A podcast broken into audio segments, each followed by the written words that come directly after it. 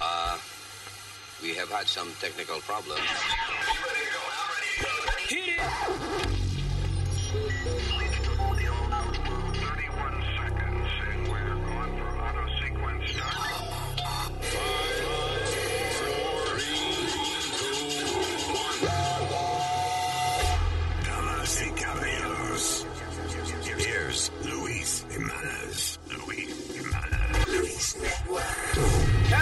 palote. Si tiene un bochinche bien bueno, llámame aquí a Luis Network al 718-701-3868.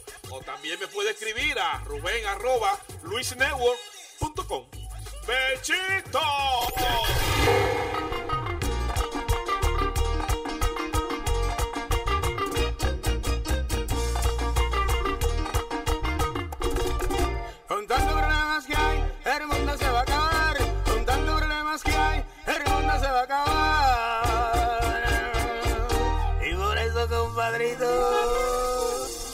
Hay que chupar, hay que chupar, hay que chupar, hay que chupar.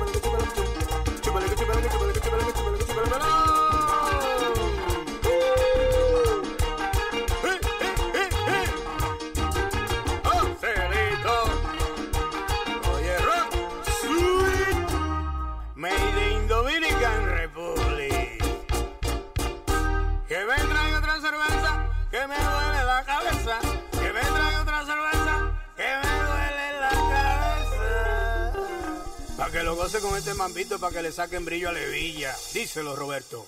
Ayuba.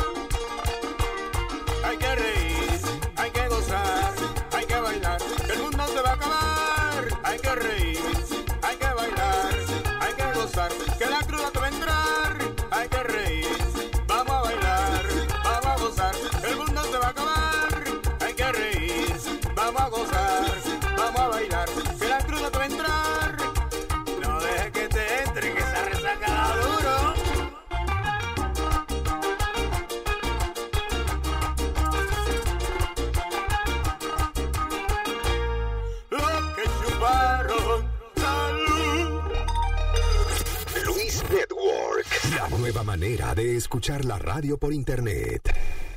Me conseguí una jeva que se quita los dientes. Ay, diablo, esto que bien se siente. Ahora estoy esperando que se vaya la gente. para que no repita pa' mí.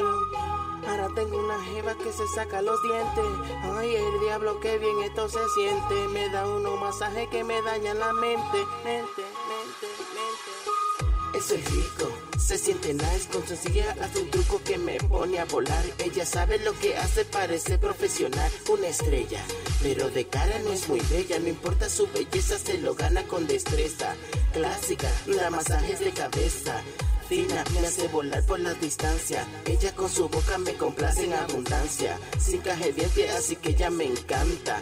Le digo que eso no le hace falta, que siempre se quede sin ella que saque las sencillas para que siempre me complazca.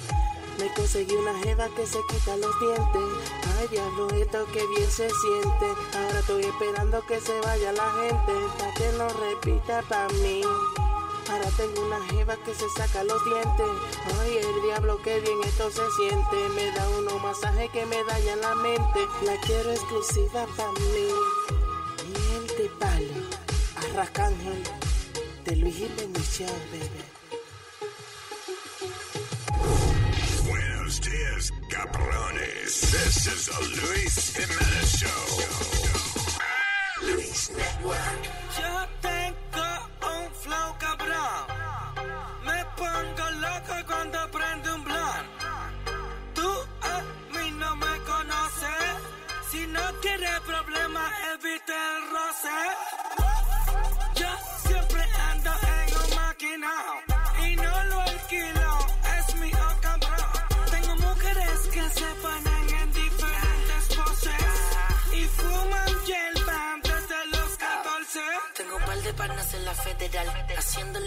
Sin hablar. Tranquilo, cumpliendo sin balbulear. Y yo fuera haciendo dinero y no sé parar.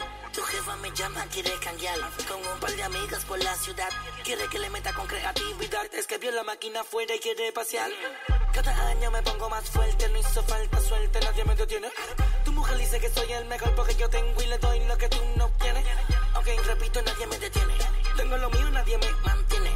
Y si yo me pongo pa' ustedes, ninguno de ustedes llega el año que viene. Yo tengo un flow cabrón.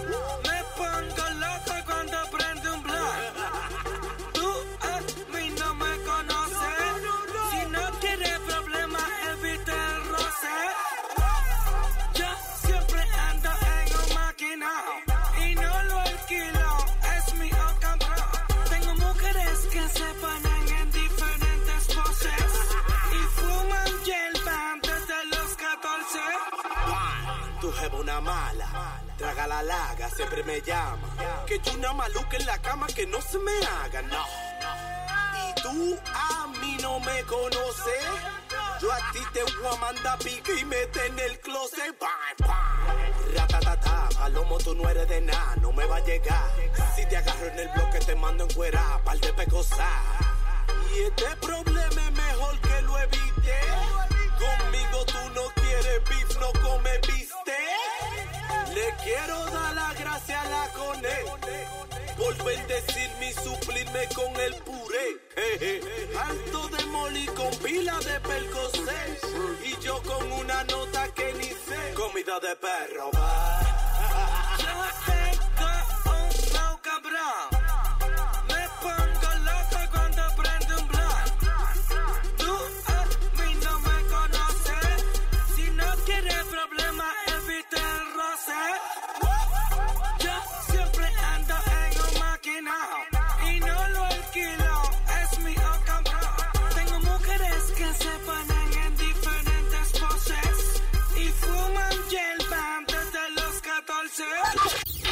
Network. La nueva manera de escuchar la radio por internet. Cinco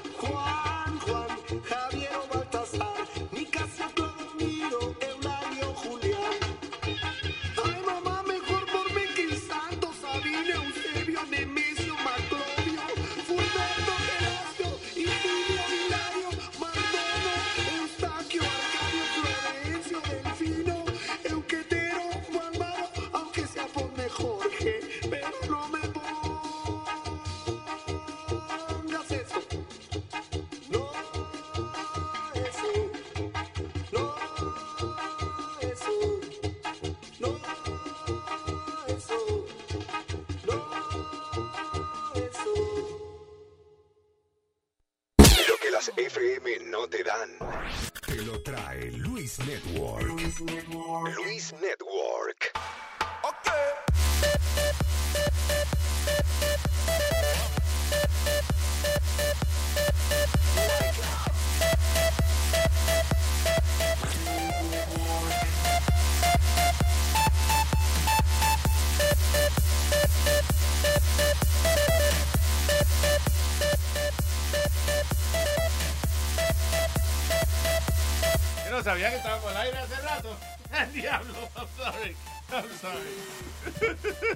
Que Sony Flow estaba bailando y era haciéndome señal que estaba. Y decía, "Uy, Sony Voguing. Vogue, Vogue, Vogue, Vogue. ¡Ay, qué rico la... That's right, people. I know, it's Monday. I know. Clarita, bienvenida. Que vuelta Gracias, viva, Clarita. gracias. Sí, sí, sobreviví. Sobreviví. ¿Qué, qué le dio? ¿Es verdad que tenía... este, Me dio neumonía, Luisito. Por poquito y no la cuento. La gente que tiene un resfriado, que se cuide y que no se descuide, porque yo por descuidada... Suena como un travesti mexicano.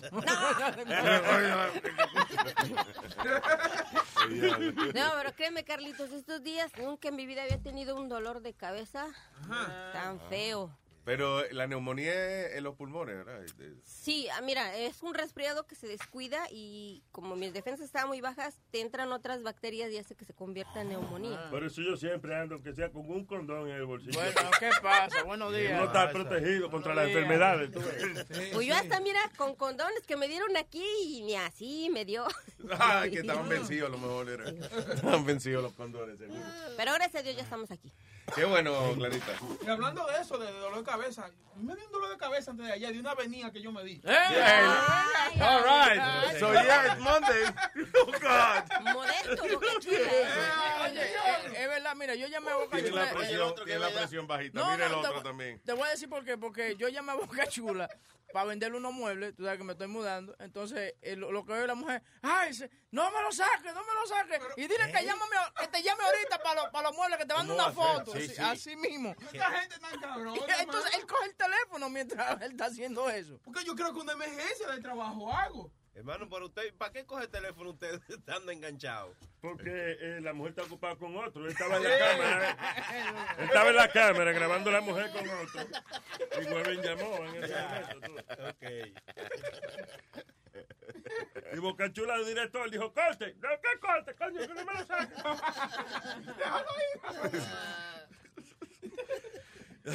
so we have a big show today, huh? Sí, muy bueno. Eh, ya estamos en comunicación con John Jairo Velázquez Popeye. El Popeye. Eh, ¿eh? eso, viene, eso viene en un ratico. La Droga, gente- droga es lo que hay hoy. Mucha, Mucha droga es lo que hay. sí, mucha gente en las redes sociales ve un poquito eh, contenta, otra enojada, pero imagínate. Why? O- o, eh, con- gente contenta porque dice, eh, que tú sabes que no ha habido ningún medio aquí en Nueva York que ha tenido a Popeye. Ah, ninguna, ah, emisora oh, really? de- sí, ninguna emisora grande ha tenido a Popeye desde que salió de la cárcel. Otros dicen que él fue un terrorista de Colombia y que fue una era muy mala y que nosotros no debiéramos estar apoyando esa No, no cosa. es apoyando, es aprendiendo acerca, you know, learning what...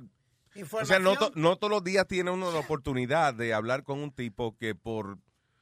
eh, por cual, cual sea la estructura del sistema legal ya puede frescamente decir, sí, yo soy John Jairo, ¿cómo se llama? John Jairo Velázquez. Velázquez, alias el Popeye, el asesino de confianza de Pablo Escobar. O sea, you know, eh, eh, poca gente puede decir eso así tan frescamente si uno quiere aprender acerca de, de what happened. Pero you el know. tipo hizo 22 años en la prisión, Luis. Solamente. Porque fue 200. ¿Cuánta gente que mató? Eh, supuestamente él estaba involucrado en más de 3.000 muertes y Bueno. 300 que él hizo él mismo. Sí, lo- la de miles de muertes eh, es porque, por ejemplo, ellos ponían bombas y ahí se iban unos cuantos más, ¿tú entiendes? Sí. O sea, it was like- Pero que te digo que él estuvo envuelto en más de 3.000 y él mismo cometió 300. Que él, Wow. que él dice, yo lo hice. A subir, eh, depende de a quién le pregunten, porque ayer yo vi que eran 200 y pico, I don't know. El chisme Sí, se él- riega. eh, Tú preguntas ahorita y van 500 y pico ya.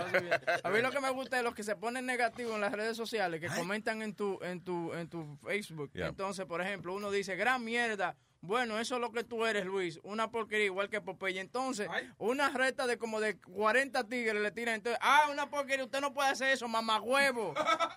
Se está produciendo. Váyase para el carajo, Rubén. Se llama Rubén el tipo. Yeah.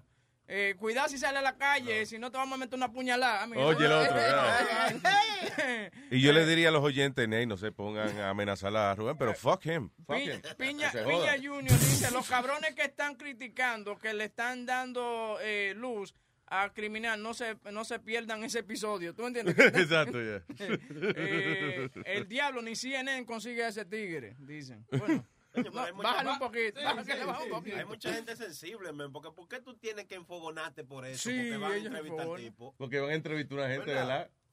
Vaya y proteste allá primer impacto también, que yo hablaron Sí, con él hace claro. un- O vaya y cómase un mojón si usted quiere. También podría ser.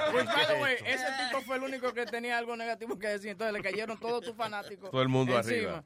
Yeah, es muy difícil. No se meta como a la boca del lobo. El, Ah, el asunto es que uno, eh, o sea, again, nosotros no es, que, está- no es que él está haciendo una campaña, no es que él tiene un- en Kickstart una, Sí. una campaña para uno ayudarlo a matar más gente. I'm just, nosotros estamos apoyando a nadie. He's not creating cartel or us or anything. like. Exacto, yeah. We just uh, learning, you know, eh, preguntándole a un tipo que estuvo en una situación la cual nosotros jamás en nuestra vida vamos a estar. And, uh, y trabajó con un tipo que, fíjate, hasta Netflix, is- o sea, todo el mundo es famous. Netflix hizo la serie de Narcos, one of their biggest hits. También la serie del Patrón del Mal, que fue huge. So people are interested in, Eso in es lo que yo quiero preguntarle. Yo quiero preguntarle al que si muchas de esas cosas fueron reales, lo que, lo que pasó en, en- en lo del patrón del mar. Ya, ya, ya, exacto. Sí, porque, por ejemplo, en una, eh, él, él, él decía de que, eh, que Escobar y que no se encabronaba, o sea, que él nunca vio a Escobar y que encabronado, que como perder los estribos así, qué sé yo. Y en la novela sí, lo enseñaban cada Sí, rato encojonadito.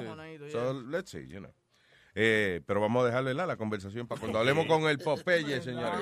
Oye, pero volviendo a la novela, hubo una escena que me gustó mucho que era donde él estaba pegándole cuerno a la mujer con una bailarina brasileña. Mm. Y la mujer llega a la finca tocándole la puerta. Ay, ay, ay, ay, ay. eh, tocando la puerta. Y, eh, y él ahí le dice, Patico, ¿qué usted hace aquí? ¿Qué sé yo qué? Y ella, no, usted tiene mujeres aquí, que sé yo qué. Mentira, yo no tengo a nadie. Venga, vamos a la piscina. Y él fue, la llevó a la piscina. Y entonces está una, una avioneta volando porque él metió a la, a la mujer en una Sí, sí, avioneta. sí. y dice ella, ¿tú ya avioneta? ¿Qué avioneta? Yo no oigo Qué nada. avioneta, yo no digo nada. Y fue Y que lo chulo es que le dice, usted es la señora de Pablo Escobar, usted no puede estarse baja- rebajándose a eso, a, a ese estilo, que sé yo qué, la montó en el helicóptero y váyase para atrás. Y la otra, cuando llega la una de con las que andaba y le dice que, que se vaya para donde la va a mandar. Ah, sí. Y le dice, ay, pero yo me quiero acostar con usted, Pablito. Y le dice, dele gracias a Dios que soy un hombre buena gente. Vaya y encuentre. Sí, sí. Vaya, vaya bueno, sí, espere- espéreme en la pieza. All right, so, eh, yeah, comuníquese con nosotros. Ah, me quitaron el número de ahí, no me lo sé. 844 y pico. ¿cómo se llama? 898 Tiene el nombre. Espérate. Eh, perdón, what? 844-898-5847. Gracias, Sony Flow. El people. Ah, lo está leyendo de- del teléfono. Ok, never mind. so, yeah, 844-898-5847, señoras y señores. All right, so what's happening? Luis, este weekend estuvo medio loco. Eh, un tipo llevaba una mujer muerta dentro de un carro de, de compra, de esos que tú pones Ay, la compra. virgen. Yeah, en, en Staten Island. Ah, qué bien. En la- el tipo la dejó, no sé si la dejó en algún En lado. un jardín de una casa. En un jardín de una casa, clarito, y ya lo encontraron en Harlem.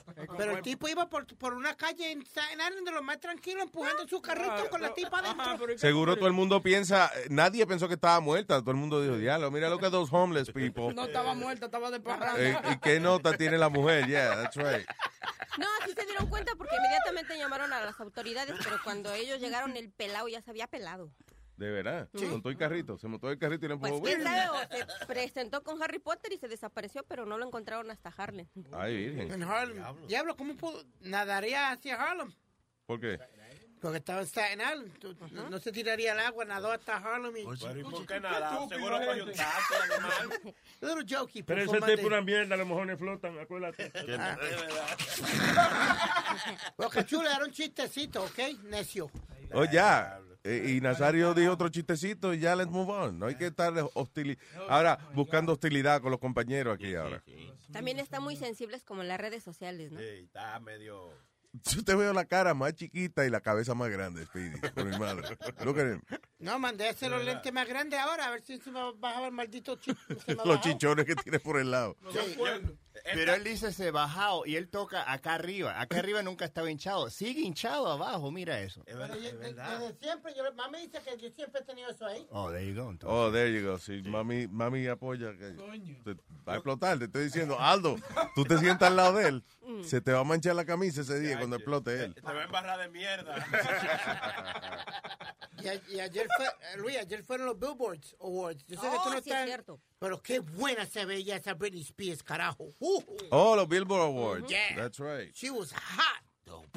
Primero, primero tenía como un traje, Luis, cuando primero la presentaron al red carpet, Yeah. tenía como un traje de lace, pero, y con el- lo que la tapaba, el brasil y panty. Nada más, un de eso negro, como una tanguita y el, y el brasil. Yeah. Entonces se trepó en tarima, muchacho, y tenía un, un Santa Fe como de cuero y botas largas y todo. esto. Uh, para 35 años está buenísima. She's 35? Ya. No joda. Que ¿De verdad? La carajita cuando hacía di que ¿cómo era la, la. ¿Cómo es, güey? ¿Cómo es? Oops, I did it again. Usa, I did it again. Usa, eh, I did it again. Y también, Luis, felicitar a Clarisa Molina, que se convirtió en nuestra belleza latina ayer. Ay, María Santísima. Hoy los dominicanos están de fiesta. La isla latina, nuestra belleza Molina. Felicidades. Qué humo. Qué humo tiene.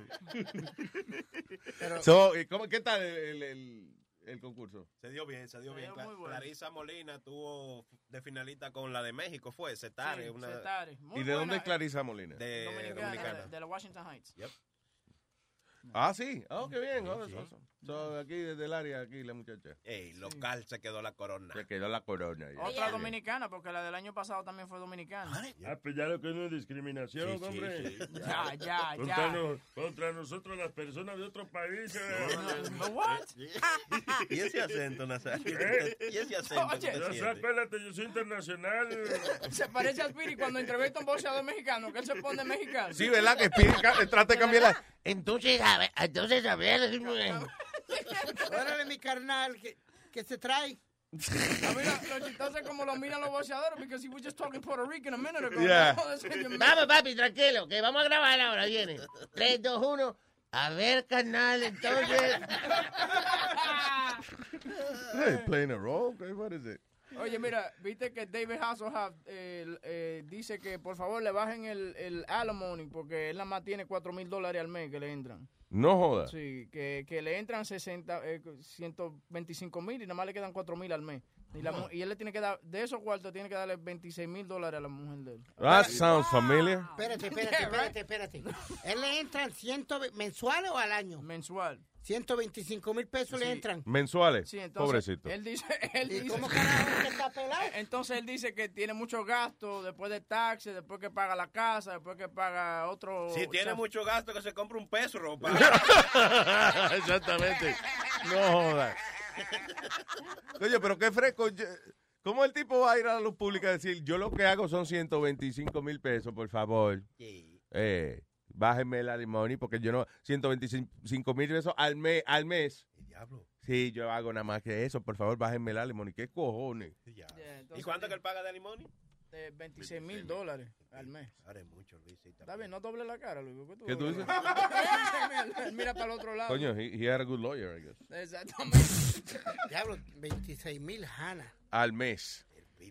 Mi hermano. ¿Por qué tanto? Bueno, yo Who the conocía... hell, mate? Eh, esto afuera. Mire, baje la voz, puñeta, que estamos haciendo un show. Me cago en la ópera, vamos a mantener el orden aquí. Coño, men. Eh. Luis, yo me acuerdo cuando el pelotero este, Igor González, tenía que... Yo, yo creía que era una cantidad increíble. 14 mil dólares al mes. Yeah. a, a la A Olga. A la Tañón, sí. Cuando estaba con Texas y estaba ganando mucho billete. Pues igual que la ex de Mark Anthony, que le estaba dando más o menos esa misma cantidad y le No. subieron el sueldo, ¿no? No, no, la nena quería ciento y pico mil pesos al, al, Al mes. Al mes. Al mes, ¿no? Damn, that's a lot. Espiri, pregúntale a Luis cuánto paga. Adiós. ¿Y ¿Cuánto tú pagas? Tú ves que tú eres como una marioneta de esta. O sea, Boca Chula te mete la mano en el trasero y te maneja lo que tú dices. ¿Eh? Are you a puppet?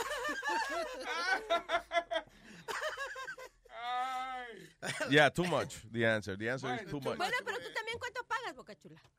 No, yo mío, No, lo eh, mío es fácil, No, compadre. eh, la de, la de Boca Chula se lo llevó por adelantado, le llevó todo de la casa cuando se fue. Señor, hasta, Exacto. la- hasta la cerradura se la llevó. Chacho, el, el hombre entró y no tenía ni una cama donde dormir. Parece que pasó el ciclón Katrina por ahí. Bueno, él se sentó en el toile y se cayó, casi se ahoga porque le llevan hasta la nalga, le llevan. No tenía cómo agarrarse el toile. Eh, la eh, Pornhub Adult Entertainment, ese es la- un website de pornografía y eso, va a lanzar ahora uh, el Bang Fit Fitness Program. Básicamente es un programa de ejercicio que le ayuda a usted a conquistar eh, hasta las más difíciles posiciones sexuales y a tener resistencia para poder lograrlas. That's right. Dice, ah, el programa está diseñado para los pajeros que ven Pornhub, que solamente miran la pantalla y se pajean. De que, de que para que no tengan una vida sedentaria, que no estén el día entero nada más pajeándose viendo porno. So, what the hell is that? Y ellos también están innovando un juego, un juego de video también. A video game? Sí, también. They're very busy últimamente. Pornhub. Yeah. Eso es como, van a tener que conectarlo, yo creo, como el, como el Wii o el Kinect, que te puedes mover como cuando juegas tenis. Yeah. Pero en este tú estás. Te lo ponen en el, en huevo. Oye, sí. mira, mira el video, mira el video. Ahí te muestra que si lo estás haciendo bien o mal. ¿En serio? Yeah, yeah. Pero yo no me había excitado tanto como el porno que puso Nazario el, el jueves en su show. Oh, sí. Ay. Porn for women. Ya está, Ah, sudando. no salió el video, salió otra vaina aquí, Aldo, mira. a ver. Sí, porn for women. Yo estaba, hijo. Me puse muy hot. Te- sí, te- sí, la que no la han visto, por favor, vean Nazario Live, el, el segundo episodio donde hay una mini película pornográfica para mujeres. No es lo que se imagina. Ah, Ok. So, what is, this is a video game. ¿Y cuál es el propósito del video game? Eh, se Pues llama, dale un break a los pajeros, I know, pero I'm saying like, like, uh, se llama Wii, Wii. ¿cómo se llama? Wii, wii. Se llama, ok, Bang Fit. es Hajime, te juegan a la secundaria y que los hay, eh, se lo enganchan. No, pero, pero it's not a video game, see? It's, it's, they're showing you the exercise program. Ah. Eso es, ¿no? I don't know, whatever. Pero, pero eh, o sea, porque aparte de, it looks like a video game there, pero actually eso es un programa que se llama Bang Fit. Y es para, dice, exercises aim to fight against our sedentary lifestyle, dijo Pornhub, que se preocupa por la salud de sus pajeros. Wow. Como ese coso de virtual Yeah. reality, te lo pones ahí, and then you follow. Okay. Tú miras el video, entonces tú tienes que hacer como... Ah, ok, ya entiendo. O sea, eh, eh, So what sí, lo que te están enseñando es que no es un juego de video, sino las pos- lo que tú tienes que hacer. No, ah, it is? no, es como esa vaina de Zumba, que había un juego de, de Wii, de Zumba. Tú te ponías como una correa, metías los controles en, los- en the side, en Ah, y, te, y sabía dónde tú estabas. Sí, entonces tú te movías y brincabas. Y... La idea es, por ejemplo, que tú y tu mujer, right, pongan el, un video pornográfico. Sí. Y entonces me imagino que se ponen la vaina del Wii, whatever you, you wear. Yeah. Y entonces te pones a hacerlo con tu mujer y, y te dice, el juego te dice, ok, va bien o va muy lento. Exacto. Y te dice, Oh. ahora Dale maduro. Agárrala por el cabello, ven, agárrala la moña, ven. Mójala más. Fuá. Dale que tosa. Dale. Ponle cuatro. Sácala un poquito para atrás, que, te- Hey, que no la deja hablar. La está ahogando. Déjala que respire. Hazle la manigueta. Que hay muchas instrucciones tiene el, el- el- Oye, Luis, hablando, ya. hablando de apps y de juegos y eso, viste que Angry Birds, que lo que empezó siendo fue un maldito app de, de, de los teléfonos y eso, terminó siendo la, la película número uno. Angry Birds. Yep, All right. 39 million dollars. No le he visto la, la, la No. película. It Looks looks funny, funny. though. Muy, muy, muy funny, muy funny. La película que está bien funny, y por favor, no vaya a llevar los niños cuando salga, por favor. ¿Cuál? Es una que se llama, checate el trailer de una que se llama Sausage Party. Sausage Party. It's awesome. ¿De comida? Chequéala, but just watch it. Go. Es- ese con la voz de Seth Rogen, ¿verdad? Yeah, yeah, yeah. yeah. Yo lo vi, pero no lo vi. Lo viste, o sea, lo viste, pero no, no Vi que estaba, vi que estaba ahí. Sausage, dice Sausage Fest, the movie. Sausage, Sausage Fest. Mira a ver si es ese. I think. I don't know. Él dijo Sausage Fest and I thought it was one of those porn I think, uh, yeah, Sausage Party may be a gay porn movie I watch. I don't know. No, you're right, Luis. Sausage Party, Red Oh, there Band, you go. Trailer. Okay, so watch it, watch it, para que tú veas. Es más, conectarle la vainita. No, no, ver. la computadora mía se me dañó el sonido. ¿Sí? Tiene que conectarla en otra. Honest. Se le dañó el sonido. On my computer, yeah. Y That's porque because cuando- he's, he's playing that porn so loud. Yeah. tapó con la leche. O capaz, eh, yo creo que él rompió el speaker para que la mamá no sienta cuando está la- mirando porno. Porque estaba... That what, ¿Qué es? That what it is? Yes, pero no está trabajando mi teléfono. Tampoco. Ah, No, no, maldita sí, sea. sí, sí. Ahí está. Okay. No, you guys watch it. That's all right. That's all right. La gente que lo vea, van a poner un link y después el Eh, durante el fin de semana, tú sabes que se cayó un avión de Egypt. Sí, Air. Egypt Air dice dice flat flat ¿cómo es? flight data shows smoke was detected. Sí. So, ok, dice que había humo. Ajá, pero eso y eso tumbó el avión, No, un mi- no, nada más. mira que lo que pasa. Eh, Se de- zumba un peo en el baño y fue lo- para abajo el avión. Lo, lo que están llevando el tablazo son eh, Trump y Hillary, porque desde que cayó el avión de una vez ellos dijeron, it's a terrorist attack. Entonces ahora está el flight data recorder enseña que era un problema técnico que había con, con humo Yeah. en uno de los baños. Pero no han encontrado, no han encontrado la caja negra, huevín. Eh, no, they found, they found it in the, they found it uh, yesterday, and they, they're going over it. Oh, wow, porque le- habían dicho que no la habían encontrado Yeah, todavía. eh, lo, lo encon- lo encontraron y entonces están diciendo que it wasn't a, it wasn't a terrorist attack. Una pregunta, ¿por qué la data esa ya no, eh, no la mandan a otro lado? ¿Entiende? Sí, Entiéndase. Tú sabes que en vez de tener la fucking caja negra en el avión, bien, la caja negra debe mandar una señal y se graba esa información en otro lado. ¿En otro lado? Claro. You know, because, o, o sea, eso es lo que hacen las naves esas que mandan para Uranus. ¿Eh? ¿Qué pasa? No, you know, que la NASA manda el Voyager, esa vaina, por ejemplo, que lleva como 40 años volando esa vaina, right? Y entonces esa vaina manda una señal de allá y ellos reciben la data eh, en, eh, en NASA, en la NASA. Eso You es know. como un cloud, ¿verdad? Como un cloud. Como un cloud, exacto. Que mande la información al cloud y si pasa algo con el avión ya saben exactamente what, what it was. No hay que estar encontrando caja negra ni un carajo. Pero Se oye, ahorran una buena lana. sí, y oye una vaina, oye, ellos quieren devolver todos los cuerpos a sus familiares, so they deployed a submarine para ir a buscar los, los diferentes cuerpos, eh, o ves. sea, los, los- los cuerpos y esa vaina. No jodas. Yeah, it says uh, Egyptian authorities deploy submarine to search for missing planes uh, Pero- uh, passengers. En ese caso lo que hay que hacer es traer un barco lleno de tiburones y, yo- y tirarlo en el área para que el tiburón es the cleaning crew. Ay, María. Ya, para que limpien ya. Pero tú sabes, nada más había, nada más, nada más había 96 gente. No había mucha 66, gente. yo No, vi que- 66, 66. No, eso no es nada. Yeah, it's all right, No, yeah, es not verdad, porque tú sabes, lo bueno es cuando hay 300, 400 gente. Lo malo, lo malo, señor. Lo malo es cuando hay 300 y pico. No, hay más rating cuando hay más gente y esa cosa. Ah, ok, that's uh, you're looking at it from a Y, different. y supieron que mucha de la gente ahí tenía caspa. ¿Por qué? Porque encontraron los head and shoulders.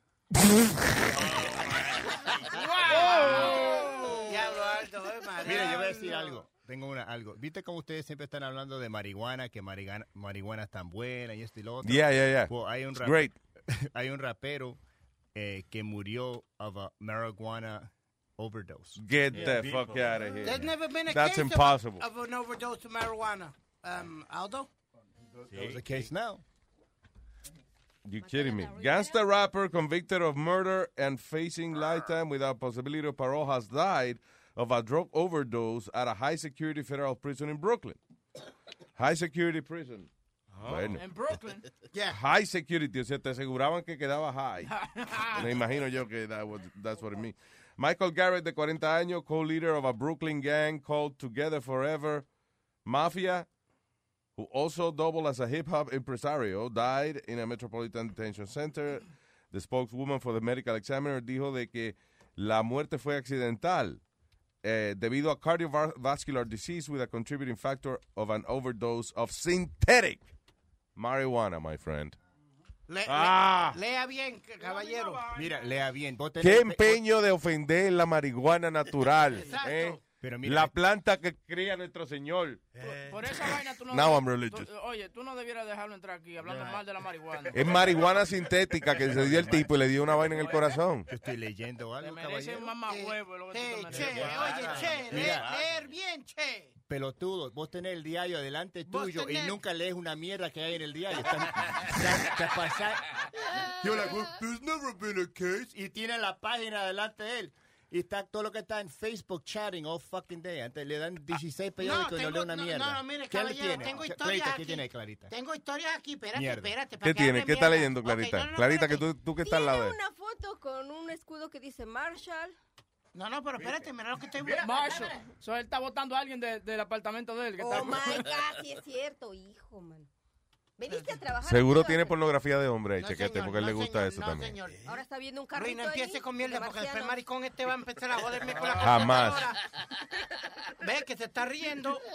Va a empezar a joder con la computadora. No, no, no, no lo empiece, mijo. Hablando de eso de la marihuana sintética, right? That's the K4, esa es la mierda esa. K something. ¿Cuál, es Yeah. la, cuál es la diferencia de la sintética y la que no es sintética? Ve acá, Bueno, tú, bueno, cogido una teta natural y una teta con relleno.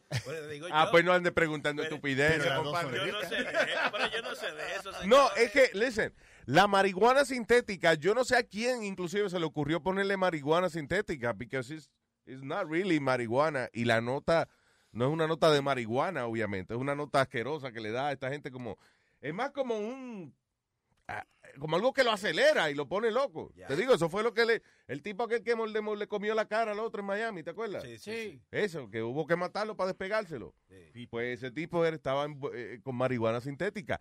La marihuana de verdad da monchi, pero no te come la cara de una gente así. O sea. Puede que le come culito a alguien, tú ves, pero no. Ve acá, pregunta que te hago. Si a, ti, si a ti te invitan al Playboy Mansion, right? Eh, en esos tiempos rudos, cuando había mujer y cosas, ¿a qué tú vas al ¿Y Playboy? qué hay ahora? No, no hay nada ahora. Tú lo rentas para hacer de que, de que bautizo y vaina. Ya no. Di que los cumpleaños de los niños. Eh, pero tú ves, en esos tiempos, cuando estaba Playboy encendido, Yeah. cuando te invitan al Playboy Mansion, ¿a qué tú crees que tú vas al Playboy Mansion? No, rapaz. Yo, honestamente, yeah, some people go to do that. You know, y, y, y creo que hay la disponibilidad de hacer eso. Yo no hubiese ido a cingar allí. Yo, No, you know. ¿No? ¿Cómo que no? Es que Yo hubiera ido a jugar pinball. Yo soy un tipo, oye, yo no me taco el juego así en público, a, a cingar en una cueva, una vaina que está llena de enfermedades. Que el problema es que yo soy, yo empiezo a pensar, yo digo, ok, mira, vamos a cingar aquí en el Playboy Mansion. Y veo el, que era, ¿cómo que se llamaba el sitio de cingar? El Grotto. El Grotto, Que es como una piscina. Entonces la piscina le hicieron como alrededor, como una vaina que parece una cueva, o sea, que está en una cueva. Pero de ahí el grotto ese, tú sabes, eso, eso es un sancocho de enfermedades que tiene que haber. Eso es un caldo, un caldo de enfermedades, de cuánta zaranana tiene todo el desgraciado que se mete ahí, se pone a cingar ahí. ¿Qué pasa cuando uno cinga? Obligado uno pues bota líquidos. ¿eh? Y entonces después vengo yo y que ah, me meterme en el grotto. Y todo yo bañado en, en- líquido de otra gente. Volveré yo a comer sancocho de la manera que tú describiste lo que No, te, te digo esto porque hay una tipa que se llama eh, eh, a Judith, Judith Hoth. Entonces ella está demandando a Bill Cosby y a Hugh Hefner lo- de- le, le hicieron un deposition que tiene que ir a, a hablar de esa vaina. Entonces ella dice that Cosby uh, forced her to perform sexual acts at the mansion. Coño, pero estamos para eso en la mansión. No, no, no, no, no. Wait a minute.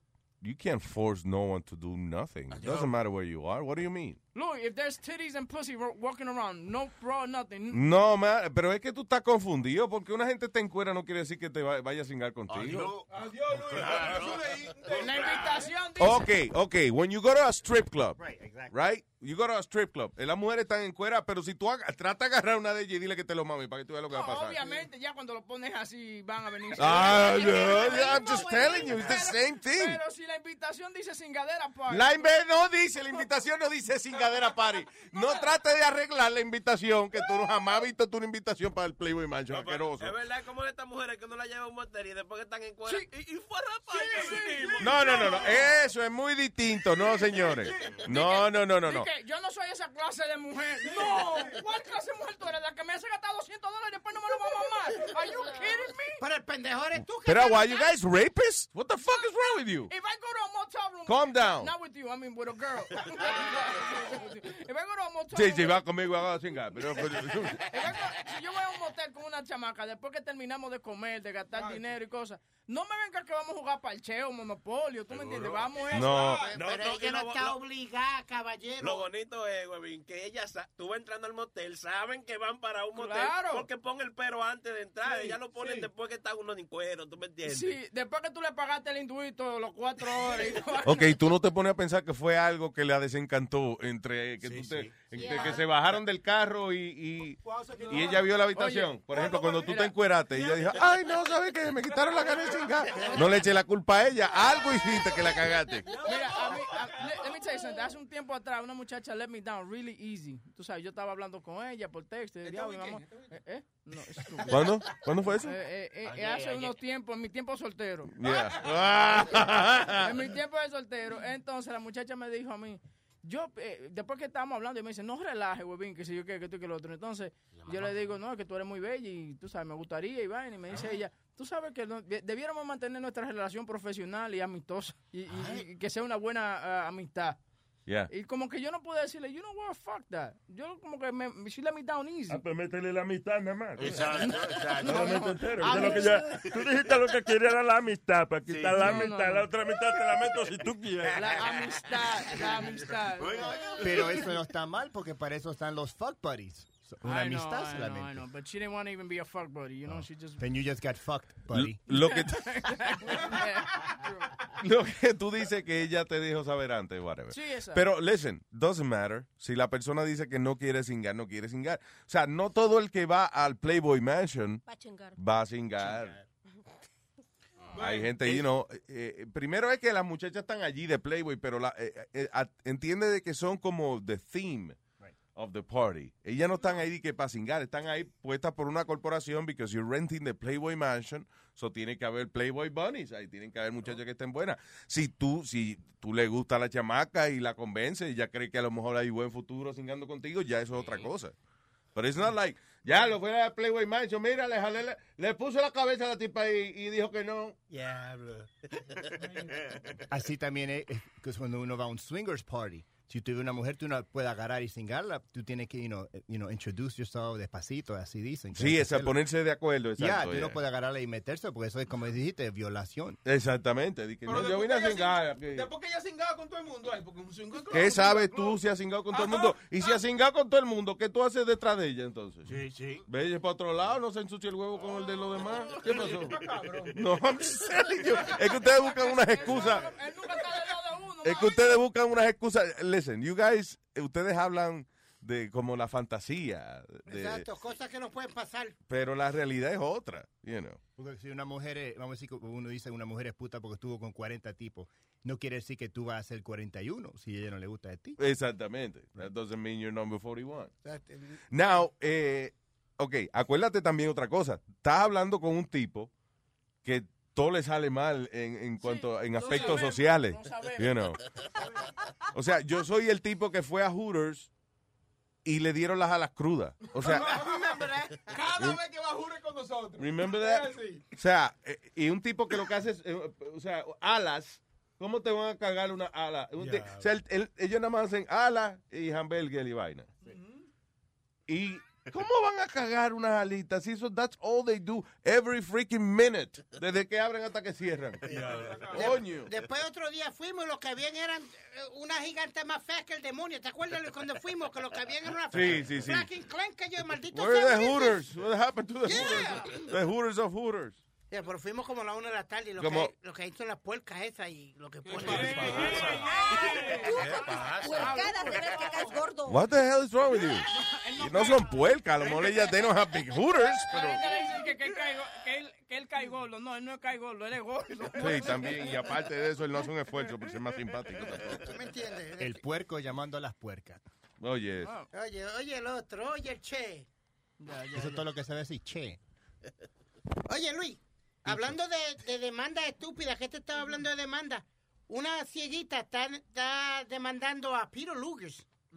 a la al steakhouse. Sí, Steakhouse. Sí, yo demandaría también por, por, por estúpido que son. No, no, porque ella fue al Come website. mierda en ese sitio, de ¿Qué verdad, pasó? They're Espérate, que- assholes. que, que le duele, espérate, ¿qué pasó? There are assholes in that place. Happened? Pero explica. Nada, que cuando. Ok. Que no te, ve, o sea, no, te, no te dejan comerte un bistec como te dé la gana a ti. ¿Cómo Es como le dé la gana a ellos. Sí. ¿Qué Ah, no, Tú no. no le puedes poner ketchup porque se, se, se ofenden si tú le pones ketchup al bistec. Yo me acuerdo que yo fui con eh, el boy from Bonao y la mujer y la esposa del Antonio, qué sé yo. eh, eh. Anyway, so llegamos allí y nada, la, la señora quería ver qué más había en el menú. Mm. So they have menus there, you know. Lo- eh, tiene como dos o tres cositas nada más, pero they have menus. So ella le dice, sorry, can I have a menu? Y el mesero dice, well, we have meat. What else you want? A mí, tienes razón, si es, si es, a mí, es bistec que tiene. Está bien, cabrón, pero no me cobre eh, 60 pesos por un pedazo de carne y se ha malcriado Y sea conmigo. grosero, right, you're right. Bien, asshole. Y aparte, si no quiere la gente pida menú, no impriman el menú. They have the menu. Ya haciendo uno trabajar más. They have the fucking menu there. Y hay más cor- cortes de carne que uno puede elegir, ¿no? Claro. No, actually no. That's it. Yeah, yeah. Un Pero la mierda ahí, que no me gusta ahí, que Dice, hechos- eh, mira el menú, de, el menú, después, listen, después cuando vimos el menú, como que, que mierda el menú, pero uh, there was a menu, and she asked for it, so no tiene que ser tan cabrón. Pero el menú de Peter Luger es, eh, el, el appetizer, jam- ¿cómo es? Tomate con cebolla arriba. That- that's it. That- it's not like tomato and mozzarella, no. Tomate con cebolla arriba. Y 15 pesos por eso. bueno. qué sé yo, di cuánto cobran. That- I didn't ask for the freaking appetizer. It was stupid. y, y, y entonces la carne, meat for one, meat for two, o meat for five, whatever. That's it. Pero no dice di que un corte específico de steak. Y tú le dices al tipo, tráemelo medium well. Y el tipo dice, ¿quiere que te traiga más una suela de zapatos? Te dice, o sea, son mal criados. Wow, then why he told you that? You want me to bring you Yeah. a shoe? For real, I'm telling you. So, um, Y el tipo, tú le dices, tráemelo eh, medium well. We don't, eh, tráemelo well done. We don't do that here. Oh.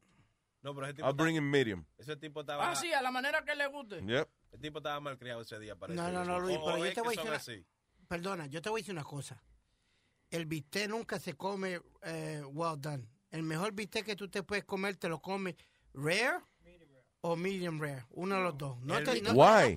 Eh, eh, eh, ¿Tú sabes cómo se come el bistec? Como me salga de los cojones. No tienes que ponerte gros- no tienes que ponerte grosero, ¿sabes?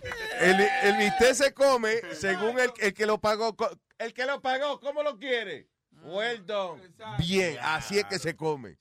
Chicharrón de bistec, si me da la No, gana. señor, usted tiene que aprender cómo comer bistec. I can't eat it like that. I can't, yo no puedo comer, yo picar un pedazo de carne y, y Que ver que sangre. está todo sangriento ahí. No, no. Que estás, respi- que estás respirando todavía la Sí. Come on, Luis, con una cream of spinach por el lado y el, y el bistec es como, como las, oh my God, the No, best no. there is. Pa- para sacarle toda la proteína, you have to eat it medium rare. That's when you get the most protein out of the Uh, steak. see, that's the thing. I don't care about the fucking protein.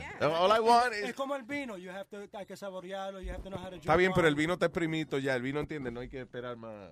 Y ahí en ese Ya restaurante. cuando abre la botella es because it's ready. Y en ese restaurante no, to- no toman tarjeta de crédito. Tienes que pagar cash o la tarjeta de crédito de ellos. De ellos, exactamente. Like, ¿Cuántas veces voy? ¿Cuántas veces voy a venir yo aquí que preciso esa tarjeta? Esa tarjeta? Como Target, yo tengo la tarjeta Target. Sí, exacto, porque uno va mucho a Target. Pero la tarjeta Pirelú es la única tarjeta que ellos acep- aceptan. Yeah, you're right. Oye, esa vaina. Te Y digo, no es una... con nada la carne. Y hay gente, yo imagino que algunos turistas será que encuentran eso cute. Ay, fui a este restaurante y son tan mal criados. Ay, que that- that's so New York. That's so New No, that's not New York. Desde que, tú, desde que tú entras, el tipo te manda para el carajo. Qué bonito. Qué bonito eso. Bitch, you take the steakhouse, uh, we cook it. Oh my God, it's just the New York attitude. I love it. I love it. This is an experience. It's an amazing steak, I tell you that. It's an amazing steak.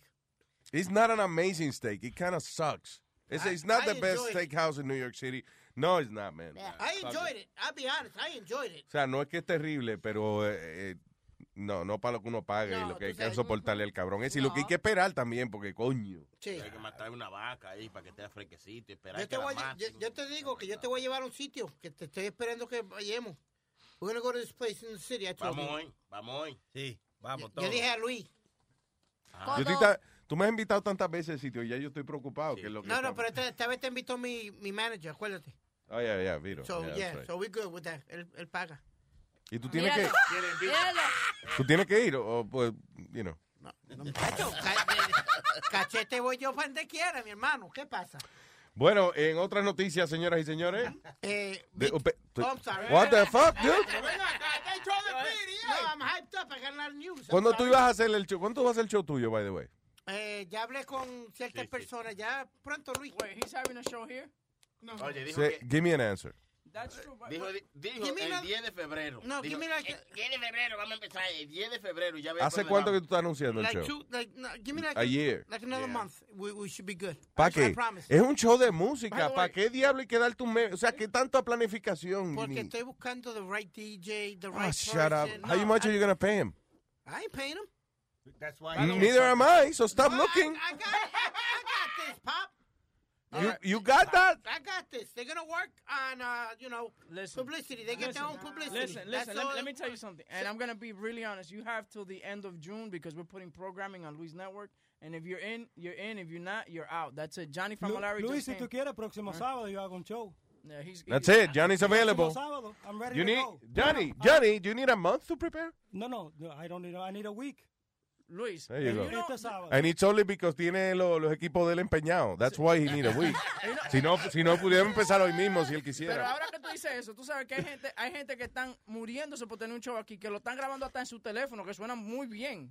Tú sabes, they, they sound great. This guy's got todos los equipos aquí y está poniendo un pero, pero, pero, pero. Eh, m- Mira, James Lambón, tranquilo, deja que, la- James que- Lambón, no, ay, deja que la- el caballero haga su trabajo. I don't get the reference. James Lambon? What is that? yeah.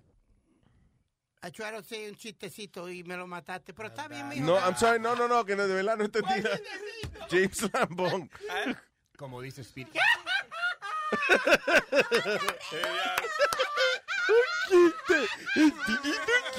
Corre, corre ahora, vete, corre. Speedy. Speedy. El Speedy está de 3-0 hoy. No, pero tú sabes que de verdad, it was for real. I'm honestly asking you. I didn't get the reference. Don't worry about it. Le- le- leave it alone. Okay, listen. We want.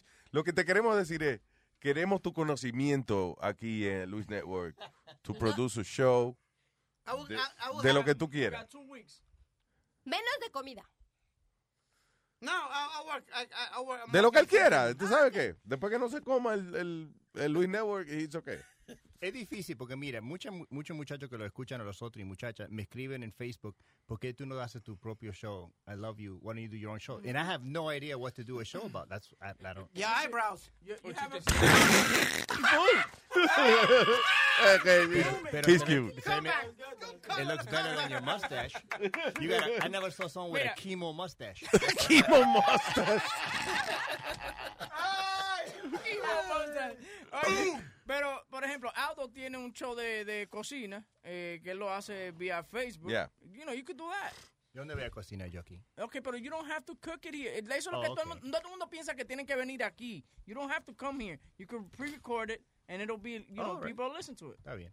You know, that's the way I think De about que it. No, it's okay. I don't mind. Listen to it. Y aquí pongo el steak.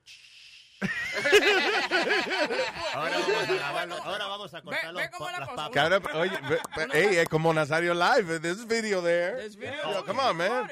Uno está tratando de ayudarte, no te vuelvas como este mamagüevo, I'm telling you. Pero hay, hay mucha, hay mucha gente que, que cocina lo que yo, cuando yo muestro haciendo cocina, me- me mandan fotos que cocinaron eh, lo que unos muchachos, Richie Rod, que era un- uno de los audience members, y Yeah. otra muchacha, y tre- tres muchachos eh, eh, miraron lo que ellos hicieron y lo cocinaron y dijeron, wow, era tan fácil y tan rico. Y en medio, de, en medio, en menos de media hora yo hago There you go. una, un meal. So fuck it, all right. Now, el Pero- problema es que, oye lo que pasa, que aquí es que a veces se caen los negocios.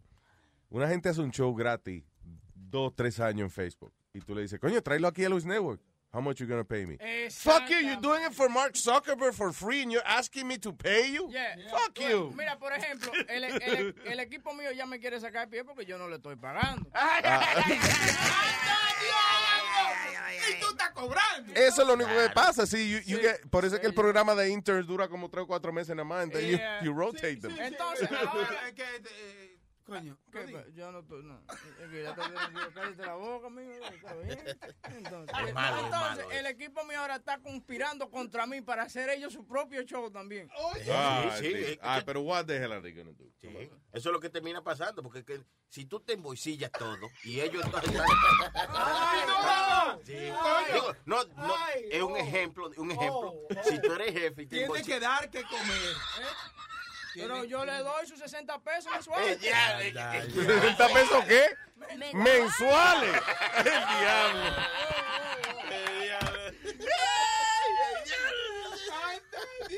Este negocio se ganaba antes, ya no. Está dura la cosa.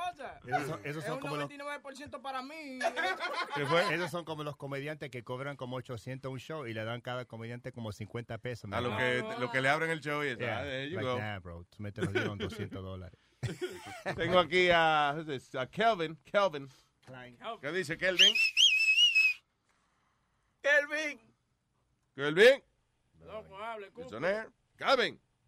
Se fue para acá. Estoy aquí, ¿me oye? ¿Me oye? Ahora sí, Kelvin. Diga. Oh, bueno, buenos días, ¿cómo estamos? Buen día, señor Kelvin. Cuénteme. Mira, estoy gente llamando está pitando coñazo Sí, para sí. su feedback. Escucha por el teléfono, no por el internet. Por favor. Mire el otro. No fue alguien pitando, no fue feedback. Dale, eh, Kelvin. No, para Speedy, que Speedy, para su show, Speedy tiene mucha posibilidad de hacer algo bueno también. Porque eh, imagínate, Luis, hay muchos deportes que han pasado, muchas cosas en los deportes que han sucedido. Como en Oklahoma City anoche, le dieron una patada en los granos. Speedy puede hablar de eso, pues supuestamente le gustan los deportes, ¿o no? Sí, ganaron por eh, casi 40 puntos, ganaron ellos. No, no, no, no, no, no que ganaron con 40 puntos. La patada que le metieron a Adam en los Ah, granos. no, no, no, ves, ya vamos a hacer ese show. No, este fue eh, Damon, eh, Damon Green, este. Draymond Sí. Green. Que sí, Kelvin, Kelvin, por lo menos ya logra- lograste algo. Ahora entendí por qué él quiere un mes para prepararse. no, Eh, él no, él no, eh, sí, él no, eh, eh, Speedy, tú supuestamente dices que juegas softball, que te gusta béisbol, que te gusta boxing, que te gusta basketball, que te gusta, que tú eres Mr. Sport Guy there. Yes, tú no haces nada. Ah, vamos, men, ponte la pila, bro. Vamos, necesitamos más información deportiva aquí. Hay gente que le gusta. Pero es que cada vez que yo hago los deportes, eh, ciertas personas, no voy a mencionar nombres, dicen que no les gustan los deportes y nunca han hecho Because I don't deporte. give a shit. I told you that. Pero, ok. Pero esto tu show. Pero si yo te digo, ok, pero si yo te digo, listen, I don't care about sports, pero haz tu propio segmento de deporte, haz tu propio show. Tuyo. Then, y tú me dices, mira, voy a hacer un show de deporte de cinco minutos diarios. Fine, then do it. Five minutes doesn't have to be media hora. Puede ser cinco, diez minutos, lo que tú quieras, pero haz el maldito show de deporte. O que haga un show, como yo le dije, había un show que, que yo estaba mirando, se llamaba Born This Way, que era el niño de Down Syndrome. Yeah, I mean, Que se Ya, busque no, tres o cuatro personas. Cuatro compañeritos de él y hacen un show. Right, exactamente. Yeah, Johnny's Eso right. entretiene. You know what's funny is that, that Johnny put this whole thing together. Eh, El show It's- se lo I- puso. that I mean, good. le buscó los retardados que iban a estar con él y No todo. Yo se lo dije. Más o menos que se parecen más o menos como él, with the, with the Coke bottle glasses y todo ello, tres o cuatro. Tú sabes que tú eres astronauta. Where did you get these people? Well, son amigos de él y él lo conoce. I told him, yo lo llamé. ¿Cómo que son amigos míos? Espérate, espérate. familia tuya. Yo Uno no te... dice que es familia tuya. Ah, sí, yes. Uno dice que es sobrino de él. That's right. Y se parece mucho al más And it flaquito looks que like trabajaba en him. You know Univision. him. Lu- Luis, el que trabajaba en Univision. El flaquito. Con la, con la Oh, gafa. s- uh, Oh, yeah. um, can I say the name? Sandor. Sandor. Ah, ok, yeah. Yeah, yeah, I so- see. Eh, mira, eh, no es primo. You, you're an ass, Johnny. You really are. Eso dijo que era prima tuyo. He said he was your, your cousin. está celoso. Ok, anyway, la cuestión del caso es que you could do a show. I- I no got tiene you. que ser un show largo, no tiene por qué prepararte un mes. Inclusive para un show de música no hay que prepararse un mes, pero whatever. Yeah, you know, Yeah. I, I want to bring the best out of me. Ah, Ah, word! That came out really good. Bring out the best of me. Yeah. Wow, Speedy, you don't need, you don't need that one Mira, o- oye, Él se celebra el mismo. that's good. Cosas así me da que, gana que Popeye estuviera matando gente todavía. y, Kelvin. Y los amiguitos con, con que él va al mall todos los días. Eso no. Eso No es todos los días, es twice a week. Eso es. Yeah. Con el bus es. el bus, en, en el- en la más corta que lo recoge. Pero Kelvin, gracias, hermano. De nada, bro. Pase un buen día ahí. Eh, ¿Tú te has dado cuenta de esa vaina? Que las mujeres esas que cuidan a los chamaquitos con vainas especiales, lo que hacen es que llevan los carajitos para Target, a, a, a Walmart, a comprar. It's like a field trip over there. Le roban el Good, that's not easy. Y no las cuidan, que es lo peor de todo. Una vez andaba en Target con mi hija y la dejé en un pasillo, estaba más pequeña mi niña. Y de repente cuando vi un muchacho me la agarró a cachetadas. Sí. así bien feo. Le entró a galleta a la niña. Oye, Mira. I'm sorry. Y yo empujé al chico, ¿no? Y el problema es que he's, y él está enfermito, so there's nothing you can do about it, you know? Mira, una vez me pasó a mí esa vaina, yo te lo había contado, el eh, habían dos de esos chamaquitos especiales. Y entonces agarraron la, la caja con fle de, de Costco, tú sabes que son grandes, Sí. esa caja con fle, y la tiraron, la abrieron y la tiraron para hacer como confeti. ¡Yeah! Y se tiraron al piso y que makes no angel. makes no- I was like, No angels. I was like, really? Y la tipa, y, la, y era una morena. Come on, come on, Charlie. Porque le decía, come on, Charlie. Y, y camina como que ellos no hicieron nada.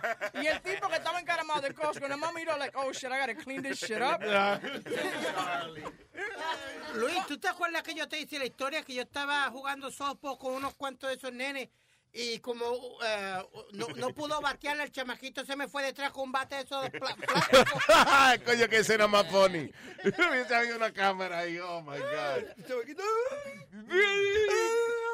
Pero ¿por qué a ti? Because tú eras I was pitcher. pitching. I was ah, ya. pitching. Fue So- culpa tuya que la bola no cayó en el bate, so he No, wanted to kill you. I tell you the funniest one, Luis. We were doing a- another charity softball game. ¿Tú te acuerdas un compañero de nosotros se llamaba Diamond Boy? Yeah. Ok. Pues Diamond Boy batea y va para primera base y hay un chamaquito que tiene Down syndrome, pero está en la silla de ruedas. ¿Tú puedes creer que el Diamond Boy se lo llevó gelado? con ¿Cómo va a ser? Pero qué cabrón. Se lo llevó gelado con todo sillejo. Coño, pero el carajito está en una silla de ruedas.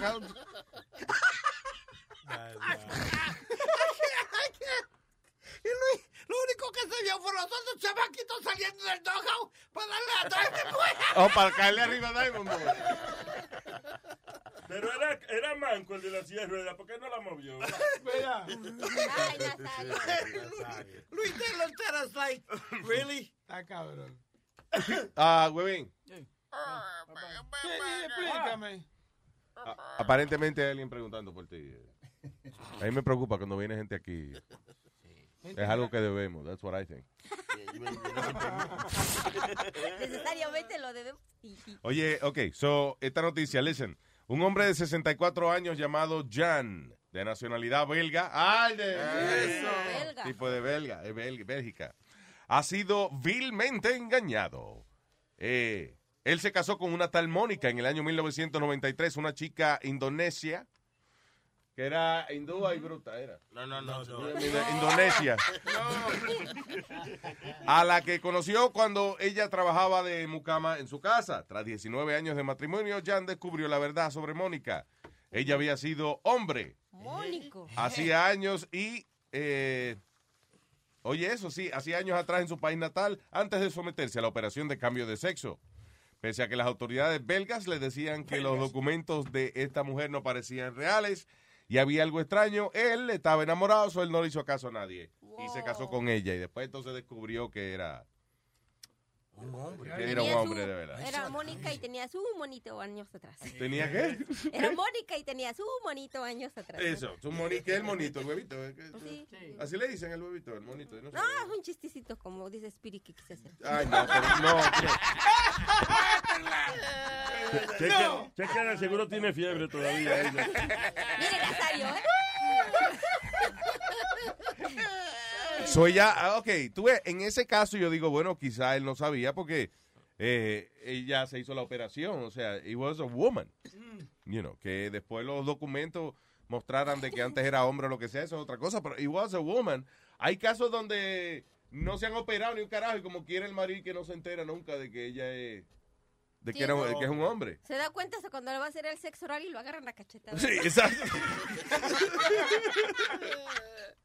El problema, A cabezazos vas viendo a. Y le entra cabezazo en la cara. el problema de ese es cuando se hace público, pues si se queda en secreto la cosa, tú me entiendes, uno ya... ¿Verdad? Tú lo pasas más. Acu- acuérdate que el problema es que si se entera alguien, el, el, el víctimo o el cuernú, eh, di que para defenderse, él dice, ah, yo lo sabía, sí, eh, yo lo sabía. Y, o si no, no dice yo lo sabía, pero entonces él dice, coño, seré yo el único que sé esto. Sabes, y todo el mundo se está riendo de mí. Sí. Déjame yo entonces actuar como que... Sí, decirlo. Ponerlo adelante yo. Di que están los tigres bebiendo en la barra y tú vas, eh, muchacho, ¿qué tal? ¿Cómo estás? Bien, ¿y tú, Virgilio? Yo aquí cogiendo cuerno de una tipa que... ¿Tú entiendes? O sea, de aquí ya ustedes saben que, coño, que la mujer mía me salió hombre. Chi- Chile, Chile te dirá que si no se sabe nada de una mamajita le da. Oye, Hermano, pero ¿Qué? el tipo se casó con, con, con el que era hombre, ¿tú entiendes? Sí, pero, ajá, pero si, si no dice nada, tú vas a estar muchacho No, también. ya sigo con mi mujer tranquilo por ahí. porque- Ajá. con su hombre, sigue con su hombre. Por ahí. Bueno, con mi que, I, I don't know, con mi X-Men. X-Men. Ajá, esa vaina de X-Men, yo creía que es una película divorciada, ¿verdad? Esa vaina. No, Y señor. de X-Men. Y yo, ah, bueno, pues está bien. Vaina de superhéroe, vaina esa. De superhero. Sí. Hablando de superhero, hay un sándwich largo de eso. Pídeme una vaina. ¿Qué pasa? Vino con hambre, la monchi. Adiós. Antes cuando cobrábamos mucho, ya comíamos un giro de eso todos los días, ¿te acuerdas? Vaina bien. Y ahora le da pa, el sueldo para eso, Nazario. Jairo, Jairo, Jairo, Jairo. No, pero no, yo, hay unos largos se llaman giro. Sí. No me confunda, póngame un, pa- un pan largo con carne adentro. Ya. Eh, all right, so, ¿a qué hora que tenemos la entrevista? A las nueve lo estamos llamando ahora para que se despierte y esa cosa. All right. Para que se cepille y eso, porque Sí. iba, a- iba a ir para boca. Tienen que ponerlo más grande, huevín. Estamos conectando el satélite, una vaina así. Sí, no. Claro, no di que estamos llamando a despertar tipo. Sí, no, despertándole y esa cosa. Pero aunque los narcotraficantes se despiertan temprano, tú sabes, para que asegurarse que su, su mercancía llegue y esa cosa. Pero no es Digo, yo Pero él no es narcotraficante. Él, Sí, era- pero la vieja costumbre se queda. él es matón de narcotraficante. ¿Cómo es? El- Sicario. Sicario. Ah, de- yeah, exacto. That's his job. Ven acá, los que llevan droga en el highway y se encuentran un tapón, eso es un narcotráfico, ¿verdad? No, no, no.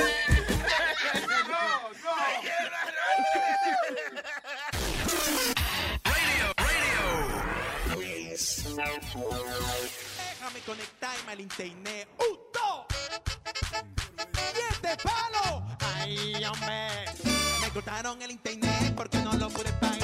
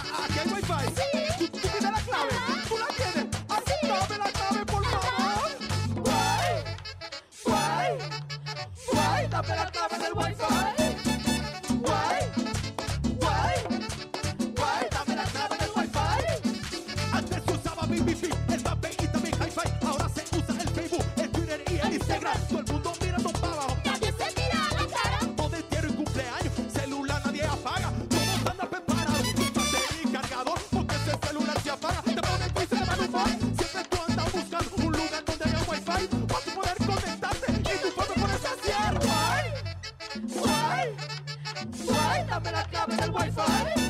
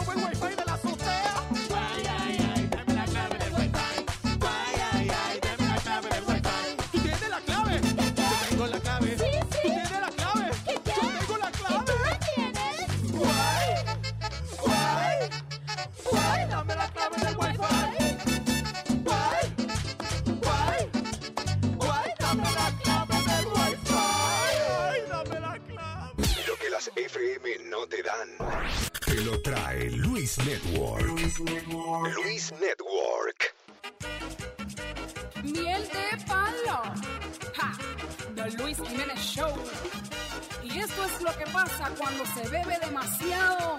¡Ay, qué lío! Nos fuimos todos de rumba el otro fin de semana. Nos fuimos todos de rumba el otro fin de semana. Empezamos por la noche, seguimos hasta la mañana. Empezamos en la disco y terminamos en la cama. Pero esta borrachera nos dio con cosa muy mala. Se armó tremenda bronca y nos fuimos a la trompada. Pero esta borrachera nos dio con cosa muy mala. Se armó tremenda bronca y nos fuimos a la trompada. Armamos tremenda bronca, bronca, bronca, bronca, bronca. Armamos tremenda bronca, bronca, bronca, bronca, bronca. Armamos tremenda bronca, bronca, bronca, bronca, bronca. Armamos tremenda bronca, bronca, bronca, bronca, bronca. Casi no recuerdo nada de tanto que se chupó. Casi no recuerdo nada de tanto que se bebió. Yo creo que un policía yo le dije cuando yo vi que a mi primo preso me lo metió. No recuerdo porque el pleito llegó a ponerse feo. Con esta tremenda bronca todo el mundo con el juidero. No recuerdo por qué rayos el lío se puso feo. Será porque le gritaba a todo el mundo. Armamos tremenda bronca, bronca, bronca, bronca, bronca. Armamos tremenda bronca, bronca, bronca, bronca, bronca. Armamos tremenda bronca, bronca, bronca, bronca, bronca. Armamos tremenda bronca, bronca, bronca, bronca, bronca. Dale mambo. Wake up. Me gusta. Asesina. Miel de palo. Chan, chan. Luis Network. La nueva manera de escuchar la radio por internet.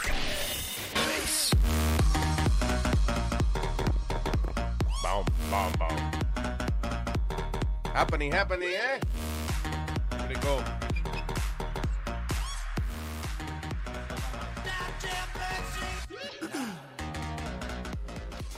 Sí, señores y señores, aquí estamos.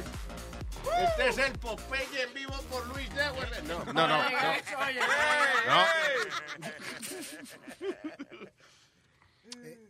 Ah, eh, go ahead, Speedy. Que, viste, Luis, que querían sacar los caballos estos de Central Park, los carriage rides de Central Park. Los querían sacar, ahora no los van a sacar, ahora le subieron el precio. Le subieron un 8%. Listo. Yo me acuerdo de los buenos tiempos cuando el único problema en Central Park era las violaciones. y eso. Sí, la violación. Now they have problems with the horses and all. El bajo a... The good old days. Ahora te vale un carriage ride por alrededor de eh, Central Park. Antes eran 50 dólares. Yeah. Ahora son 54 dólares. Ok. ¿Cuál es el lío de los caballos eso? Que lo están maltratando, dicen que los caballos pasan eh, pasan calores y cosas ahora que viene el verano, que hay que quitarlo eso, pero también hay otros que dicen que eso es un plan del alcalde para eh, destruir los establos que están en el área, ¿tú me entiendes? Que, que son de estos de estos caballos para él venderle la propiedad a sus amigos y sus Pero, pero eso, wait, no. Pero los establos que están en el área no son de esos caballos. Caballos. Los caballos no son de la ciudad. No, pero que no es que le- no es que sean de la ciudad. Sí, okay, if you take that business away, those stables have to go away. They, they go out of business. So the the property's there. That's the, what they want to do. They want to get the property from the owners of the stable. Really? Yeah. Makes It's, no it's sense. prime, it's prime real estate. That's why. Okay, I guess. I don't know. That makes no sense porque entiendes, porque eso es de otra gente, como que eso. Yo sé, pero que si, ok, pero o si tú estás vendiendo, vendiendo hot dog, ¿no? ¿verdad? Y te quitan, te dicen, ok, no Sí, puedes vender entonces ya la- esa esquina hay que usarla Ya, para otra vaina. esa- esa All para right. otra vaina. Bueno, será para poner camello entonces, something, algo más re- algo más resistente, right? Que no sea tan delicado. Eso mejor, no tiene que gastar. No hay que darle agua ni nada, está- están bien. Pueden Exacto, traba- ya. traba- trabajan más horas el camello, ¿no? Porque no, Exacto. no le da sed. The- the two humps a day, that's it. That's all it- Coño, pero un policía atrás de un ladrón en un camello. Está del diablo. A toda joroba. Ah, un alcalde filipino ofrece mil dólares por cada criminal muerto. Oye esto. Dice, Tomás Osmeña pagará esa suma para reducir la criminalidad en la segunda ciudad más grande de Filipinas. Sigue el ejemplo del flamante presidente Duterte y sus escuadrones de muerte. ¿Duterte? ¿Tiene escuadrones de muerte? El alcalde de Cebú, Tomás Osmeña, ofreció a sus electores la suma de 50 de 50 mil pesos de allá de Filipinas, o sea, unos mil dólares por cada delincuente que ejecuten en esa ciudad de. Filipinas. O sea, a sus electores, a, a la- a todo el mundo. Mira, si usted mata en su casa a un criminal y es de lo que estamos buscando, le damos mil pesos. Y si no, bueno, lo metemos preso por asesinato, si no mata al qué, ¿verdad? So, a thousand dollars, di que por, eh, eh, por meter preso, o sea, por cada criminal que usted Mate. le entrega a las autoridades. Eh, eh, hay- tienen que preocuparse los criminales ahora. Sí, son como bounty hunters, todo el mundo es un bounty hunter. Exacto, en otras palabras, everyone becomes A bounty a hunter. bounty hunter. You're right. Yeah. Diablo. The, the, the- Mira, el Luis, party, mira- es party de matar gente. ya. Mira, Luis, míralo allí, míralo allí. Vamos a agarrarlo. Son mil billetes, 500 para mí, 500 para ti. Oh, yo pensé que tú me estabas señalando algo de verdad. Ahí está. Oh, tú me estás dando un ejemplo de. Un ejemplo. Oye, hablando de, de ladrones, en la República Dominicana agarraron un ladrón y él, y él confesó, tú sabes, por qué él estaba robando. Dice así. Delitos monetarios de Santiago apresaron a un joven cuando éste se disponía a robar una motocicleta. El detenido, identificado como Pedro Antonio Parra Martínez, de 25 años y residente en el sector Los Platanitos, confesó haber robado más de 10 motocicletas. Nada, ellos me agarraron eh, en flagrante delito y me iba a robar un motor. ¿Cuántos motores tú te has robado? Como 11 motores. Como 11 motores. ¿Y qué tú haces con esos motores? Que lo. Espérate. Lo están acusando de 10 y el tipo dice que fueron 11. No, fueron 11 que yo. Corrección. Sí, corrección. En descuido. ¿Cómo así? Explícame esa parte. En descuido es que si usted entra a un sitio y deja el motor suyo afuera, yo, en lo que usted viene a entrar y a salir, yo me lo he llevado el motor. Pero tú usas armas de fuego. No, señor. ¿Has matado a alguien? Jamás. ¿Has herido a alguien? No. La delincuencia tiene desesperados a los residentes en sectores de Santiago donde a diario No está tan desesperado porque si están dejando los motores prendidos cuando entran a un sitio. not really desperate. A mí lo que me gusta con el orgullo, que él dice, sí, sí, sí, yo me he robado 11 motores. Sí, sí, sí, pero yo soy un. ustedes, Pero yo no soy ningún criminal. Yo no mato gente. Yo no mato. Yo no uso armas ni nada por Yo me aprovecho del descuido.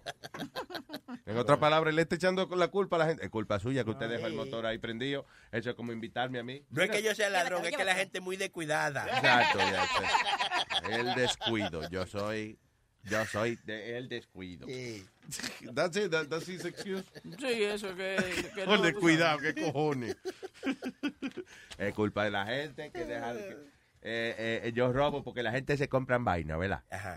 Y vaina nueva. Ajá. ¿Y para qué se compra vaina nueva? Entonces yo se la robo. Luis, parece que la, la gente en todos los estados y la gente nacionalmente se están escuchando porque hicieron un comentario exactamente como tú, tú habías dicho, que esta conti- contienda de entre Hillary y Yeah. este Donald Trump, nobody's likable. Ninguno, a Yeah, ninguno, ninguno de los a dos, yeah. ninguno de los dos le cae bien a la Pero es gente. que no, eh, eh, gracias por el crédito, Speedy. I appreciate that. But, Because you uh, have mentioned that. Sí, pero es que eso es algo que se, se ve. eh, Mira, ahora, a- ayer no lo llegué a ver, pero ahora empiezan a salir documentales de tirándole a Donald Trump y, y documentales de Hillary Clinton. O sea, de qué tan igual. Es la gran puta son los dos. Sí. So, estas son las elecciones del menos malo. Estas son las elecciones. You know. Entonces, Luis, la contienda se está poniendo tan y tan close. Ahora que, mira, el Washington Post, que hace una de las, eh, ¿cómo es? Te digo, eh, que comparan La encuesta. las encuestas Yeah. más populares. En esta está Trump adelante 46 a 44 de Hillary Clinton. Yeah. Entonces, NBC, Wall Street Journal, está- tiene a, a Clinton 46% y a Trump 43%, que es un flip-flop. So- so no se sabe quién de, verdad va a ganar. Lo que están diciendo es que no se sabe. Yeah. Too tight to call. Y Ayer- que- eh, yeah, que cuando empezó eh, el, el de- el- la cosa entre Hillary y Trump, cualquiera pensaba que Hillary iba a ganar por una amplia ventaja de Pero Trump. es, es que ella lo tenía adelante. Entonces, he's been catching up and he's been, there's been uh, things going on. That, eh, cada encuesta que hace, él se pega más cerca o le pasa a ella. Y el, y el asunto de Hillary es que Hillary, is so- eh, lo que yo siempre he dicho de ella es, she is such a politician. O sea, ella es una política en that city. Ella como que no es ya ni un ser humano, es como una política. Por, ella está hablando en un rally y ella habla de lo que ella preparó que va a hablar. Si alguien le grita una vaina o le hace una pregunta o algo, ella lo ignora completamente y sigue caminando como que esa persona no está ahí.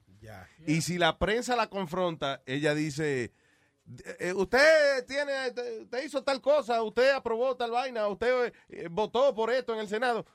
Eh, eh, el domingo voy a contestar esas preguntas. Contesta ahora, tú no estabas ahí. Claro. Si tú estabas ahí, tú puedes contestar ahora. She's such a politician. Como que ella no tiene person, no es, she's not human, para nada, you know.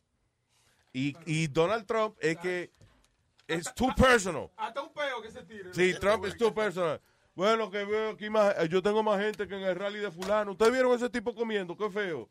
Y la mujer de él, qué fea también. Y mira la hija mía, qué linda. Si no fuera hija mía, yo salía con ella.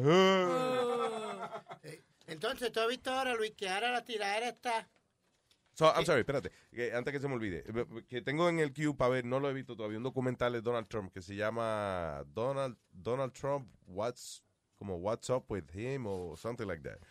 Y fue un documental que hicieron en el año 1991, donde por ejemplo dice que Donald Trump siempre anda eh, diciendo que los buildings de él son los mejores y qué sé yo qué diablo.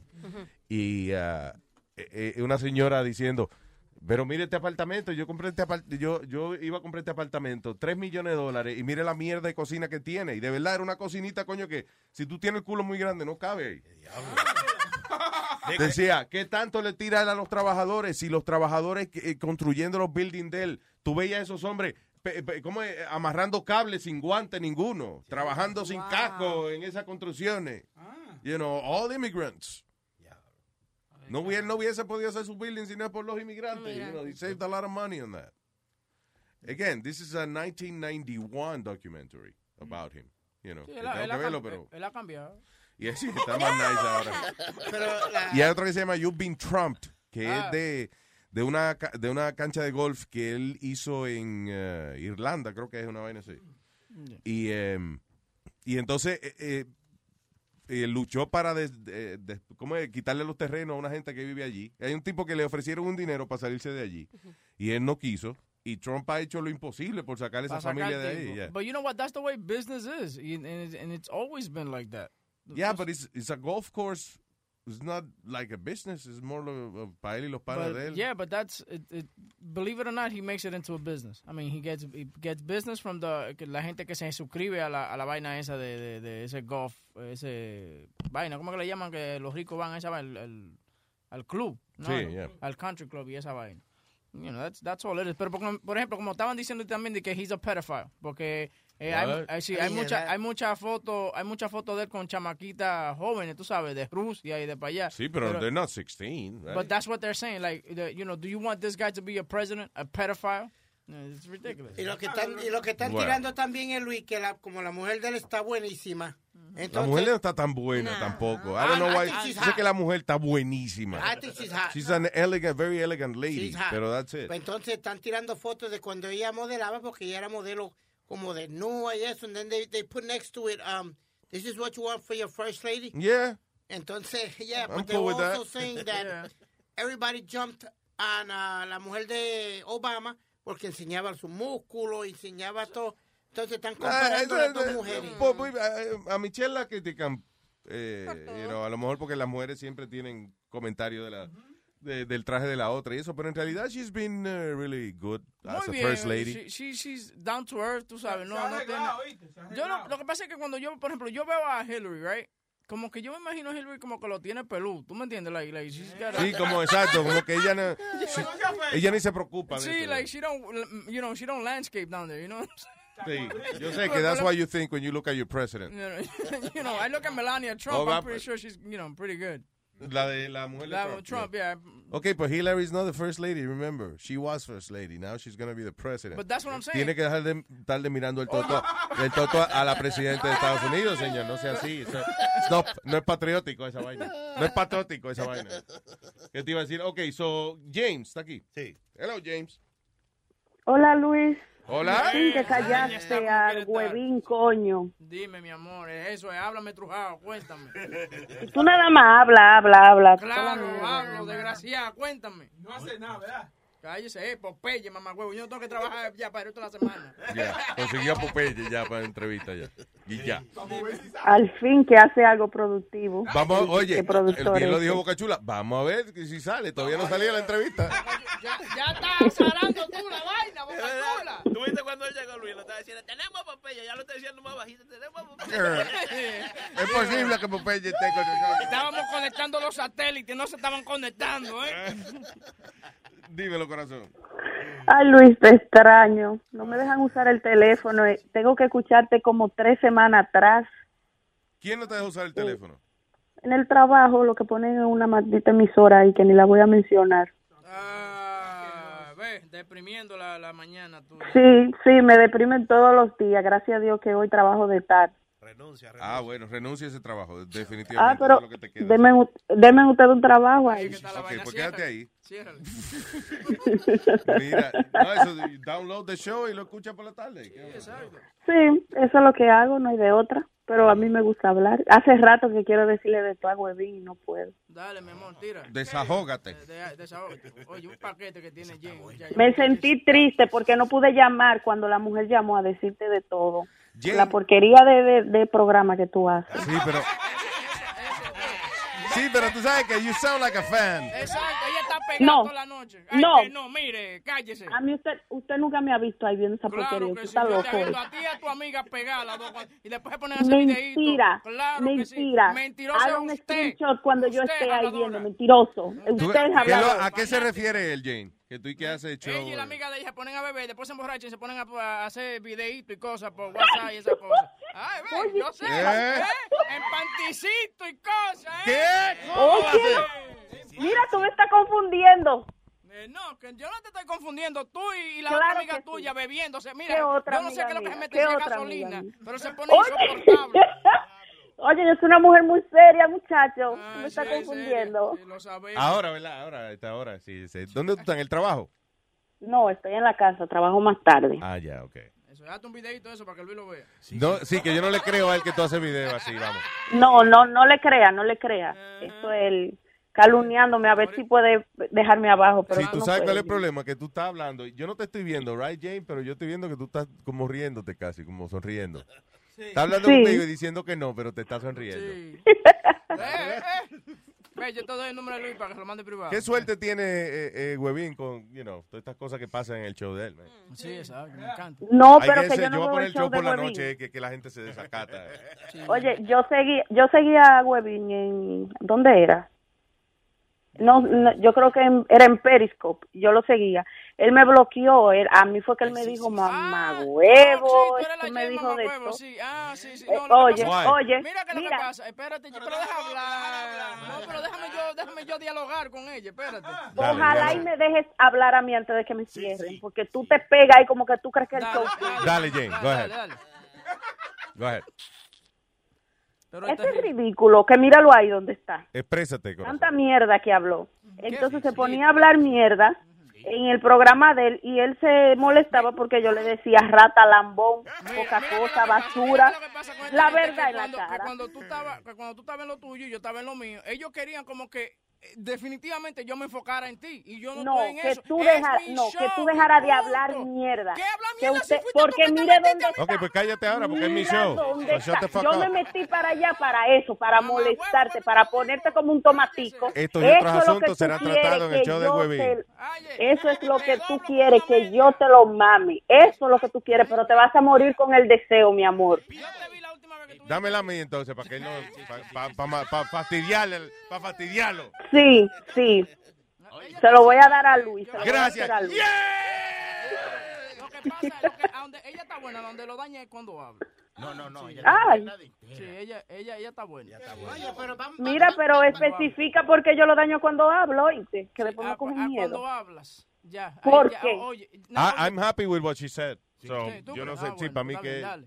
que ella dijo que sí, que para mí y que para ti no. That's, it. That's all I need to hear. tiene los bembes- ella tiene los bembes como boca chula, sí, tiene ella. Ah, no, tampoco así. Ay, no, tampoco, no, Claro, no, no, no. vamos, Mira, tú no, me estás no, ofendiendo. una vaina así No. hecha, Boca Chula fue Boca como- Chula Boca parece fue una un cosa- batazo que le dieron en la boca cuando chiquito. right? Ah, eso no fue. Vamos a terminarle de esto y manda una foto para que eh, todo el mundo vea cómo tú te ves. Chilete tiene foto de ella, dale. Speedy, tú me tienes en Instagram y me tienes en todos los lados. Búscame y mírame. Yo la tengo. Ba- ¿Bajo qué, nom- eh, qué nombre, mamita? No, Speedy, no sea She's tan not your mom, by the way. Sí, por favor. Jada, I love you, mi amor. Muchas gracias. No, pero espérate, ¿por qué tú me vas a cerrar? Ah, no, porque iba a poner Es que dando lata y me eso ahora, eh, perdón. go No, ahead. no, olvídate del moreno. Yo le tengo una pregunta a ustedes. Hámela. Una, un, un, un consejo. Ajá. ¿Qué una mujer puede hacer si le gusta a un hombre, pero el hombre no hace nada? Está mal que la mujer tome el primer paso. Yo quiero saber eso porque me estoy muriendo por dentro, por saber eso. Una amiga mía, no, no Ya, soy yo. No es a ti, ajá. Ajá, no, no, no, no. Pero yo Mi- tengo la curiosidad porque no le pude dar el consejo, entonces yo quiero el consejo para dárselo a mi amiga. Es simple, eh, hoy en día la mujer toma acción como ella quiera. La mujer es dueña de su identidad.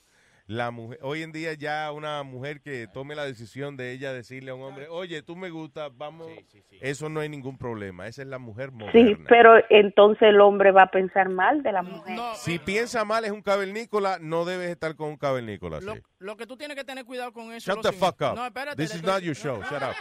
Listen to me. Lo que tú tienes que... Por favor. No, lo que, lo que le iba a decir es que. No, pero cuando la gente quiere hablar de mí, tú le dices que este es my show, so shut the fuck up. Sí. Anyway. No. Son que te iba a decir, James. So, el consejo que te ofrezco, mira, huevita eh, trepado arriba de la mesa tratando de alcanzar un micrófono abierto y no lo va a encontrar. Qué bueno. Ah, no, ah, yo creo que no hay ningún problema. Eh, Jane, tú puedes decirle al tipo, perdón, la amiga tuya le puede decir al tipo eh, Sí, sí. lo que ella quiera. ajá. Eh, y si, again, si él lo toma como que ella es una fresca o con uno cualquiera, pues ese no es el tipo de hombre con quien tú tienes, digo, con quien tu amiga tiene que estar. Ok. Es a caveman. Pero mira que lo que pasa con eso. El hombre después coge ventaja de eso. tú sabes. Tenemos en la línea a. Huevín. Adelante, Huevín. Oye, mira que lo que pasa con eso. Que después el hombre coge ventaja porque ella está por él. Entonces él se va a dar, él, él se va a dar lo importante. ¿No me entiendes? Ah, la tipa está por mí, so ella no me va a dejar ni nada por la vaina. Y le va a hacer de todo. No, ¿tú no crees? Que lo enchule y de- Entonces, ¿qué es tu opinión, Huevín?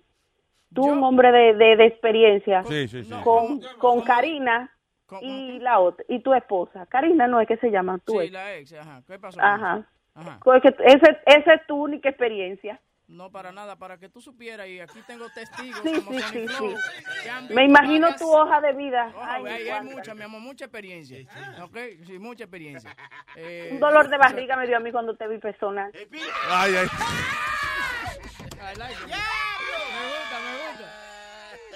¿Tú ¿Sabes qué? Que es que yo le noto en la voz que she don't mean that. Yeah, You ay, know? no, ella es por joder. Es igual que la otra, ¿cómo es? Madeline, eh, que, que ella va a joder. Madeline sí te odia. Sí. Pero Para Jane no. joderte. Pero no, Jane para no. joderte. Oye, Jane pero te yo ni a mí no me salió ni saludarlo a Huevín porque un lío de gente se pusieron a hablar caballo y después tirándose fotos de que Huevín, ven a tirarme una foto contigo. De hipócrita y ridículo. Yo no, no me cae, no me cae. Pero es que Porque es una como que- cosita así, un hombrecito tan chiquito, yo lo agarro y le doy galleta. Oye, Y lo pongo después, le ya digo, tú has "Venga, tenido planes en la cabeza tuya de poquito". entrarle a galletas. You like him. Sí, ah, claro. Mira, yo quisiera como tenerlo en el frente a Huevín. Ah, como tenerlo en el frente, tú ves. Para, no, no, ¿Por qué no. no hacemos algo? ¿Por qué no la traemos a ella para yo ponerme al frente de ella? Vamos a ver si es verdad que tú le puedes una galleta, Huevín. Si es verdad que... que- Sí, oye, pero si Huevín me dice todo lo que me dijo a ¿Dónde, mí. ¿Dónde tú estás? Ay, no, y ahora yo estoy en mi casa. Ok, vamos a hablar para entonces traerte acá eh, eh, en la semana y eso, cuando tenga chance de venir por la mañana, we'll, we'll bring you in. Y entonces tenga Huevín de frente para que le entre a golpe. Ah, sí, Chilete me busca, Chilete sabe dónde yo vivo. Ah, pues ya. Ok, pues Jane, no te vayas, ¿ok? Thank you, vamos a resolver esa vaina. Y by the way, el tipo que te gusta, dale, talk to him. Exacto, mete mano, chilete, ya tú sabes, ya está por ti. Hold on. Ah, digo, ella está por ti. Digo, eh, perdón, sí, la amiga ya, that's right. Ah, Jane, I love you. Sony Flopo es el único día libre que tiene. Esteban, hello, Esteban. Eh, ¿Qué dice mi gente? ¿Qué dice Esteban? Buen día, papá. Ahí, ahí para eh, comentarle, este fin de semana yo um, estaba en un sitio porque fui a sacar una licencia para coaching kids, ¿verdad? ¿Para qué? Eh, para coaching, para coach Ajá, ok. de, de- de un equipo de niños, entonces me sorprende ver que, porque y había así niños jugando alrededor, y yo nada más alcancé a escuchar que un niño decía, oh, it's gonna be great, just like Trump. O sea, eh, eh, la primera vez que yo veo hasta los niños que están en, en eso de Trump, por, de tanto que los padres Oh, Como de, que de tanta apoyando campaña que está haciendo ya. Sí, no, y la, y es, es- es increíble como tanta gente, especialmente blanca, está apoyándolo a Trump. en- creen en verdad en, en sus ideales de antimigrantes y todo. El, el asunto es que Trump, bueno, si tú eres blanco no te preocupa mucho a lo mejor el asunto de los inmigrantes. Eso ya por ahí, ya eso es un problema menos que ellos tienen. Eh, y aparte de eso, Trump sabe cómo manejar los medios de comunicación. Trump sabe cómo eh, captar la atención de la gente. Y a través de su experiencia como vendedor, because that's what he is, in, in- you know, in the end. Como vendedor, Sí, el, porque- tipo, el tipo sabe cómo hablarle al pueblo, cómo convencer a la gente, cómo, cómo mover las masas y eso. Hillary, eh, ella, ella es política solamente. Ella como que ya, ella no es humano. She's a politician. She's a robot. Period. Yeah, she's like a robot. So, el asunto es que el de Trump, con todo y lo pesado y las estupideces que dice a veces, pero es más personal que Hillary. Y además está abraza- eh, embracing el sistema nuevo de promocionarse, que es a través de social media. You know. Sí, porque Hillary yo todavía nunca está vi- dependiendo de sus comerciales y eso. En- Sí, porque en tantas elecciones es la primera vez que hasta los niños sepan así de Trump y que también por que yo no sé Hillary say-. Tú no ves a Hillary, por ejemplo, que por la mañana dice, eh, diablo, me puse las medias y tenía un hoyo en una media esta mañana. Whatever. You know, O, Yeah. eh, eh, o qué sé yo, diablo, qué, eh, qué peinado feo tenía fulana en, eh, aquí que estaba en el- la Casa Blanca en una reunión. Sí, Bill, Quería, Bill quería darme para abajo y yo le dije que no anoche. Sí, mi marido que ya, she doesn't do that. Si ella hiciera esas cosas cosa. sería más personalista ella, tú sabes. pero- Otra cosa, Luis, eh, eh, tú que andas, que te gustan los juguetes, ah, me compré la, la cámara 360 que mencionaron ahí, la Rico Teta. Ajá. Oye, qué chulada de cámara, men. ¿Te gusta? La recomiendo en verdad. Muy chulo las fotos del video. ¿Tú la compraste porque la escuchaste aquí? Seguro. Ok, so we gotta send them a letter. And y eso, Sony, cuéntame eso, ¿no? Porque hay que mandar dos cámaras para acá, para eso, porque él le hizo promoción gratis a esa gente. Fue y vendieron ya. Así es que esos tipos, tú no ves cuántos tipos hacen review de cámara y eso en el internet. Porque le mandan No, pero gratis. el- el- yo se la recomiendo, men. Qué chulada. So, ¿Para qué la usa? Ponen Porque ese es, la- fotos de ese es el problema. ¿Para qué la usa? ¿Para qué la usa? ¿Para qué está usando la cámara? Para tomar fotos de donde sea o videos. Recién suben como en un evento, en una fiesta. Ajá. y nada más el- el que toda la gente está bailando en el medio, con, alza la cámara para arriba y ya saca la foto de todos los que están en la pista. That's incredible. Hasta un- o el video también, o sea, la gente igual así, eh, eh, dando un discurso y la otra gente así aplaudiendo. Nada más pones en el centro la esta y ya coges el video de todo. ¿Cuánto te todo costó la cámara? How much was it? Ah, en Amazon con tax y todo salió 370. 370, ok. Esa, esa cámara Sí, buena. pero- No, para rentártela por una hora. No, qué chula. Esa cámara es buena para cuando está haciendo trío y esa vaina, porque. Puede mirar alrededor y me- Sí, sí. yo me distraigo. Ah, Oye, oye, si quiere ver un cu- Si quieres ver un, mira, o si no, si quieres ver un culito, una tipa que está buena, tú apunta la cámara para otro lado, igual la vas a ver ahí. Oye, y no se da cuenta, ¿verdad? eh? No se da cuenta. Ven acá, Luis, es el precio de la cámara 360, porque eso fue lo que le costó la cámara 360. No, no, señor. La, la, la 360 cuesta 370. Oye, una, una última cosita, una última, una última cosita. Ajá. A la chica que llamó ahora, no hay nada más chulo que la tipa te diga que está en ti. Mira, yo cuando estaba en la universidad hablaba, eh, andaba hablando con una tipa y la tipa, o sea, no tiene por qué ser vulgar ni decir vamos a cingar ni nada. Con que la tipa te diga, por ejemplo, a mí me dijo, oye, ¿cu- ¿y cuándo nos tomamos un café? Con que te diga eso ya te da esa confidencia Claro. para tú ya no cagarla. Y no se mira mal porque tú dices, no, ella quiere, entonces... Y la mí, preocupación de ella es que el algo. tipo y que piense de que ella es muy eh, eh, muy fácil o lo que sea. No, listen. No, pero ya te digo, puedes decirle así simplemente, hoy cuando me invitan a tomarme un café o algo, no le tiene que decir cuándo me lleva al motel. Exactamente. Digo, entonces, por ejemplo, ya le dice, ¿cuándo vamos a tomar un café? Y si el tipo contesta después que singuemos, entonces ya eso, ya eso es diferente. pero- Y si no, y, y el hombre le da una confidencia, tú sabes, cuando uno eh, recién conoce a alguien por primera vez está nervioso, la caga mucho, pero ya te da eh, como ese extra boost que, que ya te hace ver la- las cosas diferentes. Claro, and it, listen, it makes your day. Cuando imagínate que una jeva venga y te, te invite a, a salir o lo que sea, you know, que sea Seguro, café. seguro. Eh, ah, eso tiene uno por Sí, medio, que una vaya sonrisa eso, que, que- coño que de oreja a oreja, ¿eh? Es verdad, son Que otras vaya, palabras que, que se lo vaya, diga. sí. Arréglale el día a ese hombre y dile que tú, quieres- que tú estás por él. Seguro. Ay, no tú, Ok, mi Esteban, gente, sino hablamos la de ahí, como siempre, buen show. Esteban, un abrazo, gracias, papá. Ok, nos vemos ahí. Thanks, brother. Vamos con el señor Ruben de Moreno Man. Oye, antes que Que te tienes vayas... que shut the fuck up. Que tiene un dando lata eh, ya mismo. Pero tenemos en línea de nuevo a Huevín. Adelante, Huevín. Que, oye, Rubén, tú sabes, Johnny lo llama para averiguar si hay, tú sabes, dando lata nueva para el otro día y cosas. Johnny lo llamó eh, ayer y era como un zoológico ahí adentro. Hay un chamaquito, nieto de él, o nieto de la mujer de él, que lo trata como una porquería. Son dos. Ah, son- entonces son dos. Dos nietos. Sí, lo- oye, tú tienes que escuchar esto. Yo escuché 10 minutos de esta cosa. This was 10 minutes of this thing. El, por esto funny, el carajito es bueno, hay que traerlo de España para acá, para ponerlo a trabajar aquí en Luis Network. Ok, let's hear it. Do we have, uh, Sí, ¿hay eh, grabación? All right. Sí, dale. Hello. Dime, Rubén. Nada, jodiendo aquí me mando con esto, pa. Niña, que se calle, que te dije que no voy a comer tu coño el domingo, papá. Ey, Espérate, espérate. Que digo, cállate, mamagüevo, le dijo el niña, que se calle. Eso es lo que yo, yo, yo cuando escuché las palabras que estaban saliendo de ese chamaquito, y digo, ¿cómo que ese niño lo dejan hablar así? Y fue Rubén que lo está enseñando esas palabras. Ah, no, check it out, check it out. Niña, que se calle, que te dije que no voy a comer tu coño el domingo, papá. Ey, le voy a partir la boca, tengo su maldita madre, no me digas así, eh, que se pete. Ah, ah, dime, Johnny. Rubén, ¿qué está pasando allá? ¿Qué es eso? Pero que, estoy tratando de trabajar, loco, pero es que esta mujer viene con los nietos para acá y los lo, lo- los domingos y él te pinga, loco. Está, está del carajo esta vaina. Pero así es como tú le hablas a ese niño. Pero es que, eh, Darian, ¡ey! Dígame a mí. Y, y, y- y- eh, eh, es insoportable los domingos, loco. Me, y me hizo un trozo de baile, si vos su maldita madre. ¡Vaya! ¡Wow! ¡Ey! Amor, eh, yo, yo, yo le voy a dar, ¿ok? ¡Cállate, tú te has enseñado a eso, esta palabra. Yo, yo, ajá, tú me llamas diciendo hablando con ella. Yo no le hablo así de esa manera. ¡Cállate! ¡Cállate! Por eso yo estoy de acuerdo. a decir, cállate, gilipollas. Eh, te parto la boca, ¿eh? Conmigo no, coño. Rubén, Rubén, Ey, Rubén, Rubén, pero cálmate, ¿cuántos años tiene ese niño?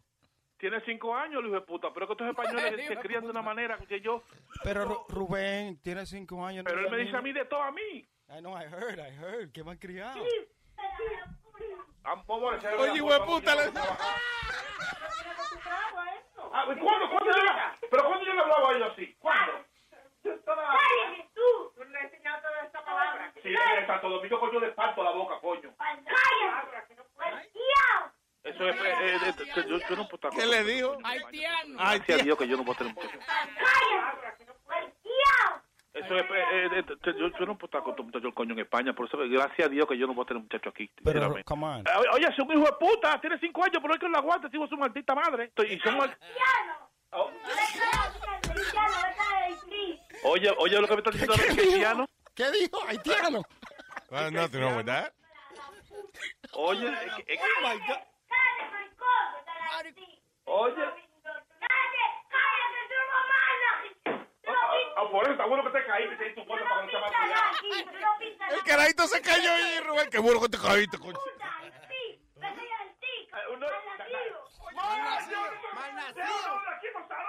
Johnny, Johnny, te llamo para atrás. Tu su maldita madre, coño. Oh my God, I can't believe this. Oye, está bueno, carajito. Puede hacer un show de po- Oye, puede hacer un show de política el carajito. Coño. Eh, Rubén. Rubén, lo mató el carajito. Sí, y got killed by the kid. Hello, Rubén. I don't. Yeah, he's on. He's on. Ok. Moreno. Dí- dímelo, papá. Eh, el carajito está disponible para hacer el show y eso para. Su maldita madre. Ya, yo los, los, los, los domingos, los domingos que toca venir para acá. eh, Ay, Dios, es una tortura. Pero no se calla, o sea, es, es un grito. Pero entonces revolú. Little Tasmanian Devil. Oye, el revolú, el revolú es porque la semana pasada yo lo llevé al skating ese, los carritos chiquitos, eso, y por primera vez se han montado en una vaina de esa. Mm. Entonces, en esta semana se antojó de que yo tenía que llevarlo de nuevo. Y yo estaba en el- yo no estaba en eso, porque tenía que hacer lo que tenía que hacer. y- Pero, muchacho de pinga, me- tuve que llevarlo. Sí. El taitiano le llamaron. Eh, ok, again, eso es lo más nice que le dijo. Bien. Hay que llamar, llamarme haitiano a mí es como llamar loco Spirit, porque ¿qué es lo que no parece? ¿Qué pasa? ¿Qué pasa? ¿Qué pasa? Está bien, listen, pero hey, es una nacionalidad. Let's not get offensive now. Ahora, te dijo de Mira. la gran puta, eh, te dijo, ¿cómo es? Gilipollas, malparido. Eh, ok, ya. we- Mamagüevo, exacto. ¿Qué pasa? Que está bien, yo entiendo gilipollas y a lo mejor este, whatever, que, que, él- que él lo aprendió allá. Pero eso es mamagüevo, no venga a decir que no fue, no fuiste tú que le enseñó a decir eso. Loco, eh, lo que pasa, esos chamaquitos se, que- se están aquí yendo a la escuela con un colillito también de dominicanito y así que ellos Ah, ya, en la ok. escuela. O sea, que no fue Sí, esa.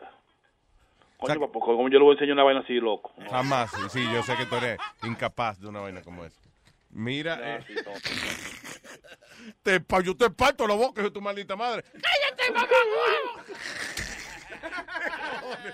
Entonces, oye, lo, lo bonito, lo, lo bonito, lo bonito es que a veces él cuando, cuando está aquí en la casa los domingos, que ya que se va y toda la vaina, está todo bien bajo control. Pero él cuando llega al elevador, entonces cuando el elevador se abre, me dice a mí, me dice, Rubén, y me saca el dedo del medio. Siéntate ahí, hijo de puta.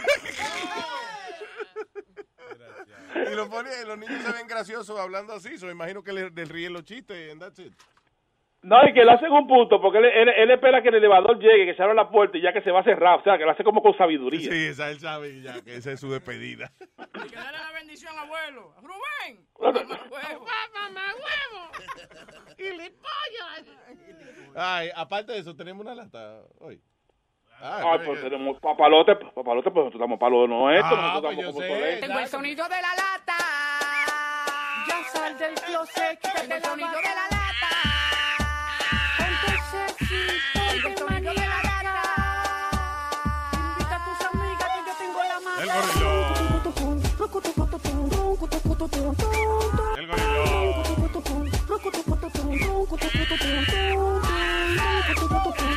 Ay, vamos, ¿de qué se trata el Lando Latam?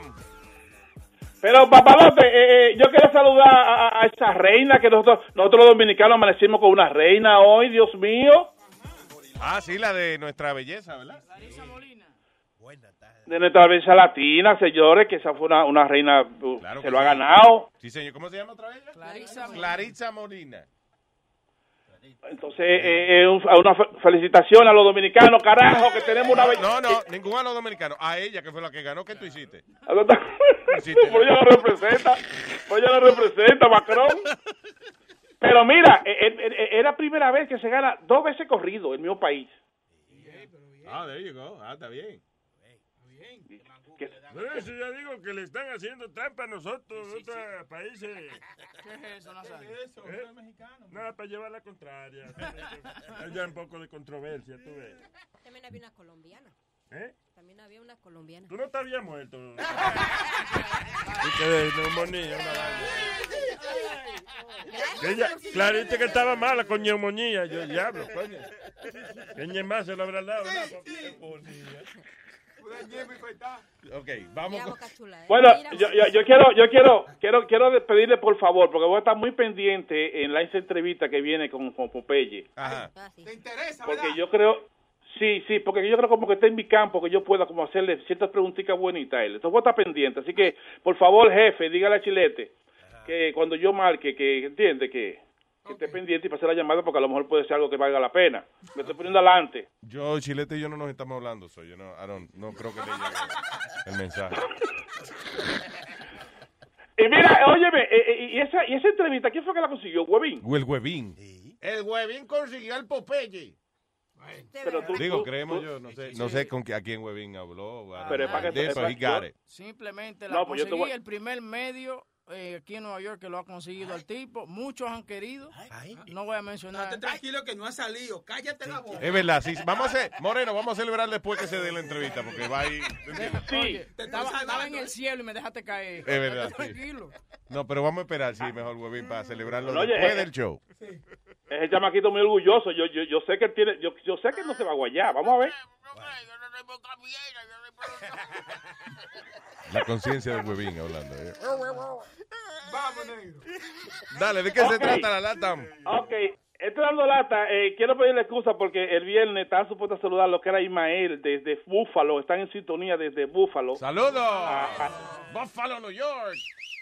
Que fueron que me dieron la información para esta para esta para esta broma al Heli y al Gordo de los antipandos supuestamente son todas esas personas allá en Búfalo y están en sintonía escuchando todo un corillo tremendo ahora Muchas gracias, thank you. ah bueno la lata es la siguiente el chamaco parece que hay un problemita e e Ismael participa en la lata porque me tiene que decir a mí oye no le miento la madre que rompió el teléfono el tipo rompió el telefonito No, ay, ay, ay, ay. ay. Sí, porque el chamaco parece que tiene un problema, un problema que se ha dejado de una muchacha, la chamaca lo ha dejado hace como dos semanas, y entonces, eh, nada, yo lo llamo como que soy el, el chamaco de ahora, el papá de la ne- del nene, porque él, él piensa, el chamaco está embarazada, como que el hijo de él, y él dijo, yo, ese muchacho no es mío, el muchacho es mío. Es un revolú, cabrón. Ahí, O sea, le llamaste, si él está enamorado de esta jeva y tú lo llamaste como el rival, como el malo de la novela. Dice No enamorado, Ya, él- es el ex. ¿El qué? Ok, vamos a aclarar, perdón. Ya, go ahead, ¿qué el qué? Él es el ex de hace dos semanas. Yo no Y yo soy ahora- él- ahora- Here we go. Él, él, él, él. Que él es el ex. Ok, ya. Eso, se, pa- eso pasa para que no fume antes de explicar dando la... Dale, dice así. Hello. Mira, papi, ¿de qué tú le debes dinero a María? Yo no le debo nada a nadie. ¿Y por qué tú tuviste que llevarle 35 dólares ayer a ella? Entonces, Ya yo le pagué a ella lo que le debía. tú no tienes relación con ella y ustedes terminaron, ¿entiendes? Ella te dijo que no quiere nada contigo, ya olvídate de eso. right? Ok, pero ¿quién, quién eres tú entonces para que estés llamando mi teléfono? Yo soy el papá del nene que ella va a tener, ¿ok? Pues yo no quiero... Oye, pero tú no tienes que estar llamando mi teléfono entonces, socio. Sí, pero tú no tienes que estar llevándole dinero a ella para estar Pero es que mirando. unos chavos que yo le debía a ella, tú no tienes que meterte en esto, papi. ¿Me entiendes? Pero es que yo sé ese truco, pana, que yo sé ese truco que es para estar mirándola y eso. Pero lo- qué truco ni truco, brother. ¿Qué truco ni truco estás hablando tú? Bueno, pues ya te estoy diciendo lo que hay, brother, ¿ok? No me levante la voz Vete, tampoco. mira, los chavos yo se los pagué a ella, tú no tienes nada que ver en esto, pay. ¿Cómo que no tengo que ver que nada con ella? Yo soy el papá del nene que está esperando. Ella que está hablando tú, papá. Eh, a mí no me importa, los chavos que debía, yo se los pagué a ella ayer. Bueno, pues eso es lo que quiero saber, que ya tú no tienes que estar jodiendo la pista con- ella, brother, ¿ok? Eh, que, que, que estoy jodiendo de qué. Dejemos la mierda ahí tranquila, que yo sé dónde tú, yo sé dónde No, tú no, trabajas. no, no, no. No, no, no, no, no, escúchame tú a mí. Tú no eres de aquí, ¿verdad? Yo no- la mierda tú, tú a mí no me conoces. Yo sé que tú te ves ahí en la, en la 19, en la calle, que trabaja en la construcción esa. Oye, no, no- Eh, Ok, ¿y qué pasó? ¿Y qué pasó? Estoy aquí ahora mismo. Bueno, pues entonces que no te metas conmigo y no te metas con esto, lo que está Pero es pasando que ya. yo no sé ni quién tú eres, entonces, brother. No llames a mi teléfono, pay. Si tú te metes con María y tú te llamo 50 mil veces, a mí no me digas a mí lo que tengo que hacer, hijo de puta, que hace dos semanas que te... te- Oye, te- ey, a mi madre no te cale, loco. A mi madre no la meta en esto, pay. Porque le caigo a la 15 ahora mismo. ¿Y qué pasó? Tú le estoy diciendo, ahora la puta, que ella te dijo a ti, que inclusive te dijo que abortó. Tú no tienes que cagando a mi madre, socio. ¿Qué te pasa a ti?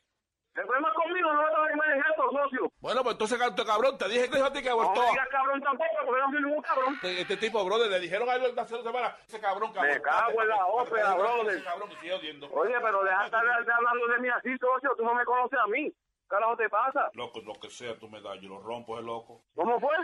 No, yo, yo, yo le meto con ese cabrón, yo no necesito ayuda para meterme a este cabrón. Ah, ¿tú me vas a meter la mano a mí? ¿Tú vas a meter la mano a mí? ¿Estás seguro de eso, país? Ya te dije a ti lo que tenía que hacer. Tú a mí no, tú no eres país mío. Tú no eres país mío, pues no lo que tengo que hacer, socio. Yo soy bastante mayorcito para, para que haciendo lo mismo que tengo que hacer, país. Y la guagua, bro, la guagua, ella, me- ella, ella me presta la guagua a la veces que le dé la gana. Tú no te tienes que meter en eso tampoco, Ay, bro. mira, a mí no me ya verás. Ya yo le pagué ya, ya, ¿verdad? Olvídate de eso, ya. Sigue tú con tu vida ya con ella, déjame en paz. Ah, pues eso es lo que tienes que hacer, cabrón, y aléjate de María. No, no, no, no, no, no. Cabrón eres tú, cabrón eres tú. Tú siempre has sido un cabrón. Cabrón eres tú. Siempre has sido un cabrón, bro. Cabrón eres tú. María siempre ha sido mujer mía, hijo de puta. Ah, oye, pues vuelve y te repito, no me metas a mi madre en esto, socio, ¿qué te pasa? Oye, loco, loco, loco, loco, rompemos el borico ese cuando tú quieras. Tranquilo, oye, tranquilo, Dominica, brother, tranquilo. Este cabrón lo, lo- lo rompo yo solo y se mete conmigo. ¿O sí? Mira, yo voy para la 15 ahora, papi, yo voy para la 15 ahora, ¿ok? Yo voy para la 15 ahora, no te preocupes. Pero que tú vas Voy para la... la 15 ahora. No, no, oye, para la 15, ¿a a qué tú vas para la 15? ¿A qué tú vas para la 15 para allá, ¿Dónde tú cabrón? estás entonces? ¿Dónde tú estás? Yo le caigo. ¿Dónde tú estás? Yo le caigo. ¿Qué pasó? No hables de mi madre porque eso me encojona. De mí puedes hablar lo que tú quieras. A mí sin cojones me tiene, pero mi, no te me cagues en mi madre. Hasta ahí llegamos, ¿viste? Una puta la maíz tuya, cabrón, que está hablando de tu mierda. Mi puta, puta y puta. Cabrón, ¿dónde tú estás? Que le voy a ahora mismo. ¿Dónde tú estás? ¿Dónde tú estás? ¿Para qué tú vas a hacer? ¿Cómo que, que yo voy a hacer, papi? Tú a mí no me conoces, cante cabrón. Tú a mí no me conoces, socio. Porque aquí no hay fucking miedo, pendejo. Dime, Ey, ey, no le digas así a las manos, no le digas así a las manos. ¿qué pasó con la Maidel? La mamá de él es cristiana, tiras para el teléfono, se lo voy a tener que romper, pagar. Mira, te lo voy a pasar y dile que es una broma. Ah, pues está bien, ok, ok, ok. Hello. Pues tú sí eres mamado, bro. Estás gritando como un pendejo ahí porque te me la maíz. ¿Dónde tú estás ahora mismo, loco? ¿Dónde tú estás? ¿Quién es? Es una broma, gordo. ¿Quién es? Es Rubén de Luis Jiménez. Diablo, me cogieron. Oye, pana, es relajando, ¿ok? No, está bien, tranquilo. ¿Y, pero, ¿y qué pasó? ¿Y ibas a romper el teléfono? ¿Qué fue? ¿Qué, fue? ¿Qué pasó? ¿Te cojonaste? No, tiré contra el piso, fue el teléfono. No joda. A fuego. Oye, Dímelo. no te puedes mentar la maña a ti. Diablo. Escúchalo por luisnetwork.com. Mira, papi, cuando lo tire, que mandes un saludo a, a los que colaboraron con esto y un saludo a los antipandas. Ahí nada más. Hey, papalote, si tiene un bochinche bien bueno, llámame aquí a Luis Network al 718-701-3868 o también me puede escribir a ruben arroba luisnetwork.com. ¡Bechito! Luis Network, la nueva manera de escuchar la radio por internet. Luis Network. Lo único malo del domingo es que al otro día es lunes. Cum. De los productores de Viernes 13, hoy le presentamos el lunes. ¿Por qué que las peores pesadillas de un cuento de terror se hicieron un lunes? Desde que usted sale el viernes de trabajar, le cae un pesar porque ya viene el lunes. A esta agonía los expertos le llaman deuterofobia o el miedo al lunes. Otro de los factores de que el lunes sea tan estresante es que todo se deja para ese bendito día. Comienzo la dieta el lunes. Voy a empezar el gimnasio el lunes. Hablamos el lunes. Si está malo, quiere ir para el médico el lunes. El carro yo para el mecánico el lunes. Todo para el lunes. ¿Por qué? eh? Señores, es que el lunes es un día muy difícil. El que inventó el lunes en el calendario debían haberlo quemado en una hoguera de Guayacán. Hmm, de esa que no se apagan nunca. es que de domingo tenemos que sentar el martes. Domingo, mañana es martes. No lunes, no lunes, no. Ese día nada más da resaca, bolsillo pelado y estrés. Es que no es. Tengo para decirle que según una investigación realizada por el European Journal of Epidemiology, se determinó que los lunes ocurren 20 veces más fallecimientos por paro cardíaco que todos los otros días. Es que el lunes no es humano. El lunes es zombie. Además, es el día que hay más tristeza, desánimo, divorcio, desencanto, choque, terremoto y todos los malestares que podamos en esta tierra. Es que no te quiero, no quiero saber de ti, lunes. Ese día usted nada más amanece bebiendo sopita boba o agua. Y es fácil. Después de usted haber estado cogiendo el ergutico el sábado y el domingo, levantándose como a las 12. Entonces viene el jodido lunes, diga levantarlo de madrugada usted. Es que no es. Es que el lunes parece que no es de Dios, eh. Recomendaciones. Deja de estar dejando todo para el lunes para que el lunes no se te acumule todo junto. O quédate acostado en tu casa y allá que te lleven el cheque. O pon tu empresa propia tuya de ti, de tu propiedad. Es que yo odio los lunes, es que no estoy en ti lunes, es que no queremos lunes, fuera los lunes, no lunes, es que no, eh, no lunes, no, los lunes, no. Luis Network. Una canción dedicada todos esos jóvenes y caballeros que se hacen su paja. Orgullo. Una paja, una paja, una paja,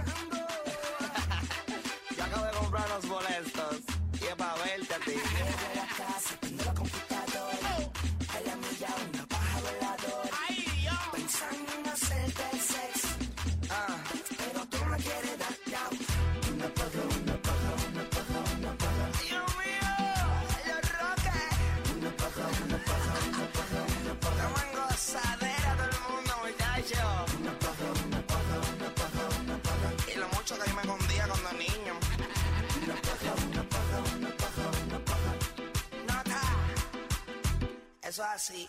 Yo no tenía ni necesidad, muchacho. Yo me acuerdo cuando yo cogía el algodón ese. Yo me ponía las medias, muchacho. Y no, yo no tenía necesidad de hacer reguero, ni embarre, ni nada, muchacho. Yo le metía completo con la media.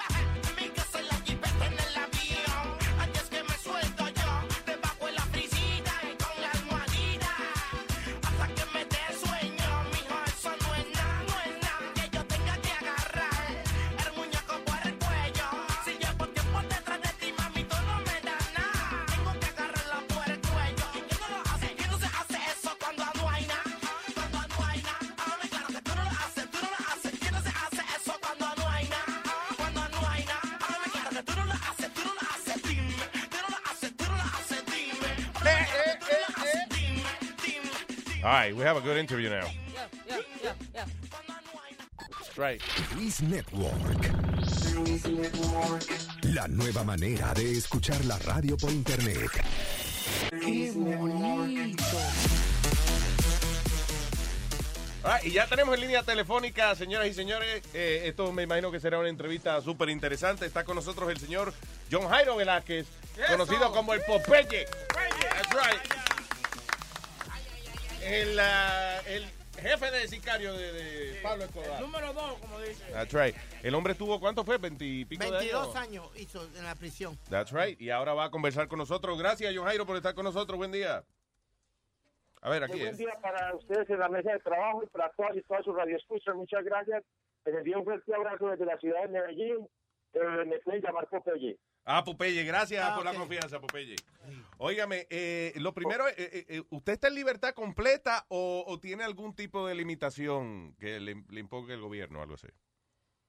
Sí, mira, eh, acabo de hacer 23 años, 3 meses de cárcel, llevo 21 meses de libertad, llevo libertad, estoy en libertad condicional, me puedo mover libremente por el territorio colombiano, no puedo salir del país, pero es, es casi lo mismo, no tiene mucha cosa, amigo, porque pues, definitivamente salir del país para mí es, es un poco difícil. Te- eh, ¿Usted cree que todavía está en peligro de que alguien quiera cobrarle alguna a- alguna deuda, algo así, como quien dice, algún asesinato que usted haya hecho y, y, y de momento quizá haya alguien, como le hicieron a la vieja, ¿cómo se llama? A Griselda, ya. Griselda Blanco. Ajá.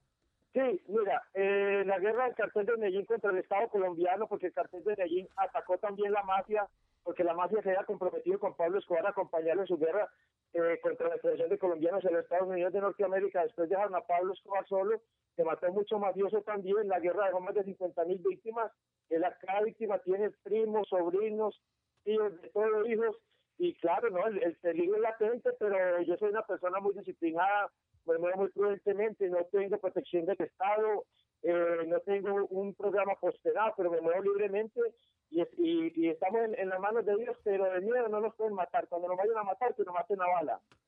Ah, bueno. There you go. So, Eh, usted, eh, perdón, dale. usted nunca, usted nunca ha pensado entonces hacerse una cirugía plástica de esa, como se ve en una película, Sí. cambiar totalmente su físico y su nombre para que no lo reconozcan por el peligro. Mire, su pregunta es muy interesante. Cuénteme algo de la cirugía y qué le pareció a Pablo Escobar. ¡Ay, Queda peor. no, porque, no, ¿sabe por qué, Popeye? Las películas, ah, me imagino que es la influencia de la televisión y las películas y eso, que fue una de las cosas que mucha gente comentaba cuando, cuando eh, mataron a Pablo y eso. Decía, con tanto dinero, no hubiese existido la posibilidad de esconderse en algún rincón del mundo. Y a Pablo Emilio Escobar era un hombre que le gustaba la guerra. Ya. Era un guerrero y los guerreros viven para la guerra. Él le fascinaba con Medellín, Colombia, le fascinaba Antioquia y, él- y él vivía en la guerra, no le gustaba esconderse. Él medio se, se tapaba la cara con una barba y todo, pero para, para el cartel de Segusta, porque la persecución fue brutal. A nosotros acá en Medellín nos persiguió la CIA, la DEA, el ejército colombiano, la policía colombiana, la mafia. Para matar a un hombre como Pablo Escobar Gaviria se tuvieron que unir la CIA, la DEA, los ingleses, los israelitas, el ejército colombiano, Sí, la policía colombiana. Hasta Bin Laden lo consultaron. la, la- la- la mafia. Digo yo, hasta Bin Laden lo consultaron para preguntarle si podían. Le preguntaban a Bin Laden que cómo era la cosa y, y así como cagaron el pasón, cagaron a Bin Laden también, yo. Sí. Una reunión con medios de comunicación y atraparon. sí, fue, fue, fue un trabajo en equipo, qué bonito. Diga, Speedy, go ahead. Popeye, ¿cómo comienza usted y dónde con- conoce a Pablo Escobar? ¿Cómo comienza su relación con Pablo Escobar? Pues yo siempre estoy buscando las armas en la legalidad y desde muy niño ingreso a la Marina Colombiana y ahí viene mi, mi remoquete de Popeye. Vaya. Me retiro de allí y ingreso a la Policía Nacional y ahí no me, no me, no me acomodo en la policía y como oficial y llego a mi barrio, pues yo sí estoy en Colombia, allí pues el destino de la oportunidad de trabajo, adquiero un trabajo de descuenta de una señorita del barrio Poblado, que es el barrio Los Ricos acá en Medellín, de una reina de belleza, y esa señorita era amante de Pablo Escobar, ahí me vinculo yo con, con Pablo Escobar. Eh, Pablo Escobar termina la, la- la relación con la niña y yo quedo vinculado directamente con él. Entonces, ah, ahí se conocieron y, él vio a lo mejor que, que usted que era responsable y eso, y, y lo, le ofreció trabajo o usted le solicitó trabajo. Eh, eh, la diferencia mía con ma- todos los bandidos del mundo somos guapos, nos gusta la adrenalina, nos gustan los fusiles, nos gusta eh, la acción.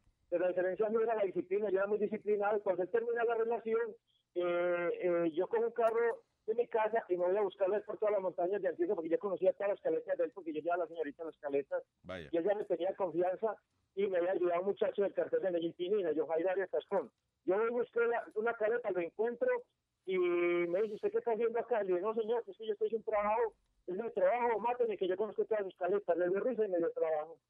Ojo, que máteme, y le, y dio risa. ¿Cómo fue que, Sí, que usted le dijo que lo matara y que y él le dio risa a eso? Sí, no, es que eh, él era un hombre de muy buen humor, era un hombre, era, Pablo Escobar era un gran líder, era un hombre que nunca le gritaba a uno, un hombre que no le daba uno con sarcasmo, una persona que, no como las películas, que un mafioso, el sapo pegándole en la cara a los trabajadores, nunca, nunca. Era un hombre que pagaba correctamente todas las cosas que nosotros hacíamos. Si le daba 100 mil dólares por la muerte de una persona, 100 mil dólares le entregaban a uno. Eso Wow. era una industria del crimen, era una empresa. Y, y era entonces, sí, era respetuoso con... eh, sí, porque a veces lo muestran y que le iba a preguntar eso. Por ejemplo, en la, en la serie del Patrón del Mal hubo un par de ocasiones que, que lo mostraban a él como eh, perdiendo los estribos y eso y gritando. Eh, no era así en realidad. O sea, ¿alguna vez usted lo vio a él así fuera de control? Mira, Pablo Escobar Gaviria, en, en la serie El Patrón del Mal, como la serie fue hecha por las víctimas de Pablo Escobar, unos familiares del doctor Luis Carlos Galán, un candidato a la presidencia de Colombia que nosotros matamos Sí. en el año 1989, y los familiares de un- de- del dueño del periódico El Espectador en Colombia. Él lo tratan de colocar como salida de casillas, como un bruto, llorando, que llegaba a un hospital y tiene la pistola al suelo y se ponía a llorar. El patrón mío no lloraba, nunca, nunca lloraba. Yo nunca lo vi salir de casillas, era un hombre muy muy bien puesto, no se ponía muy contento por algo bueno que le sucedía y se ponía muy triste por algo muy malo que le sucedía. Era un guerrero fiscal, un hombre como Pablo Emilio Escobar Gaviria, en la mafia no vuelve a nacer nunca. Wow, eh, eh, eh, o sea que Pablo, ¿usted piensa que hubiese sido bueno quizá en otro negocio, a lo mejor si no, si la, la vida no lo hubiese llevado ahí? Mire, su palabra, su pregunta es muy interesante. Pablo Escobar Gaviria, donde hubiera estado en la política limpiamente, hubiera estado en la industria, hubiera sido muy bueno. ¿Por qué? Porque es que la clave de Pablo Escobar Gaviria es que era muy inteligente, era muy sagaz y era demasiado respetuoso con la gente humilde, con la gente que, lo rodeaba, pero respetuoso, respetuoso. Yo me acuerdo el día que fuimos a matar a la señora Esperanza Vaz en Cartagena, aquí en Colombia. Eh, matar a una persona en Cartagena es muy difícil porque le, mata- le matamos en plena zona turística. Ya. Saliendo me, me la policía, me dirigieron y él, él mandó un avión, un helicóptero y su dinero me rescató. Cuando yo estaba en mi lecho de enfermo me fui a visitar. Y yo también cuando eh, una, una vez me encerraron en Magdalena Medio Antioqueño, una operación llamada Apocalipsis 2, que era allí tomó aguas de la montaña, cuando nos encerró el ejército y la policía colombiana, eh, le dio paludismo cerebral y yo lo cuidé y, y le limpiaba el vómito con mucho cariño, le ayudaba a bañar con todo el cariño del mundo hasta que se recuperó. Éramos, eh, él, él hacía que la gente del círculo más cercano de él fuéramos familia. Sí, exacto. contra, o sea, que, que dentro de. Que, que quizás para algunas personas es difícil comprender eso. Pero, coño, pero ¿cómo que era un tipo tan malo? Y, y- pero sí tenía sentimiento. O sea, era como, ok, trabajo es trabajo y amistad es amistad. Pero cuando había que matar a alguien, hay que matarlo. Yeah. Eso no hay ningún problema porque en de guerra no se escucha ni se hay que tener mentalidad de guerra. Pablo Escobar Gaviria era un hombre que tenía una función de amor por los pobres porque el patrón fue muy pobre. Eh, la mamá del patrón era una señora muy modesta, una, una, una, una maestra, el papá era, era un celador de barrio con un bolillo y una bicicleta. Por eso en la serie cuando muestran que esa señora le pega una palmada en la cara al patrón están locos, esa señora supremamente humilde. Pablo Escobar era un hombre que, que hizo política, fue un gran error, construyó un barrio aquí que se llama Pablo Escobar, son 450 casas y lotes para 5 mil. Iba a regalar más barrios, pero el, el, el, el ejército colombiano olió esto, eh, la, poli- la política colombiana olió esto y lo pararon. Pablo Escobar era un hombre totalmente humilde. Su comida preferida era arroz con huevo y tajadas de maduro. Él no se preocupaba por, por comer fino. Y de estos, cuando había una fiesta así que la señora de Chito es una, es de mucho gusto, muy fina, pues comíamos langosta y todo eso. Pero el resto comíamos era morcillita y arrocito. Ah, sí, pero eso es mejor, eso es lo mejor que hay. Ay, sí, sí, sí. No, y es un arroz blanco con huevito. ya. Ay, papá, eso sí. Óigame, eh, eh, Popeye, ¿usted cobraba por salario o por proyecto? Mira, primera vez que era más bonito el asesinato, proyecto, está bueno eso, sí. No, eh, sí, no, eh, nosotros teníamos sueldo básico, pero realmente eh, eh, hacíamos operativos y cobramos el dinero. Pero era tanto nuestro amor por Pablo Escobar que nosotros nunca íbamos a decirle cuánto nos va a dar por esto, que el patrón decía, mire, hay este efectivo, hay esto, hay esto, hay esto, y listo. Sa- Sacábamos los viáticos de la oficina y nos íbamos y después nos pagaba correctamente y más de lo que uno pensaba. Era un hombre supremamente justo con el dinero, era un hombre muy rico y él para la guerra la metía toda. Yo escuché, no sé si tú sabes que se forma mucha leyenda después que, que, eh, eh, mueren las figuras así como Pablo, pero eh, por ejemplo yo escuché de que el dinero, que había dinero en, en, eh, escondido y que eh, era toneladas de dinero y qué sé yo, que inclusive el, el dinero que estaba en el piso estaba podrido ya de tanto tiempo que llevaba ahí. Eso es cierto, o sea, encontraron así bóvedas de, de dinero y todo ese tipo de cosas. Mire, todo eso es mentira. Pablo Escobar Gaviria manejaban el dinero, era, era pegado a las paredes de apartamentos, colocaban el dinero en billetes de 50 y 100 dólares, le construían un muro paralelo y después se iban a sacar dinero, se tumbaban los cuatro ladrillos y iban sacando por ahí. Wow. Entonces, eh, en, en el suelo, en el suelo, pues eh, evidente que enterrar el dinero, eso es malo. ¿Por qué? Porque es que el dinero de la cocaína viene de los, en esa época venía de los Estados Unidos de Norteamérica, de las calles de Nueva York, de Miami, Chicago, todo, y es dinero que tocan las personas en la calle, trae germen y trae virus. El dinero usted lo empaque muy bien al vacío de polvo. Todo el mundo tiene un cuento para empacar el dinero, pero el dólar está hecho para que en 10 años o 15 años guardado se destruya.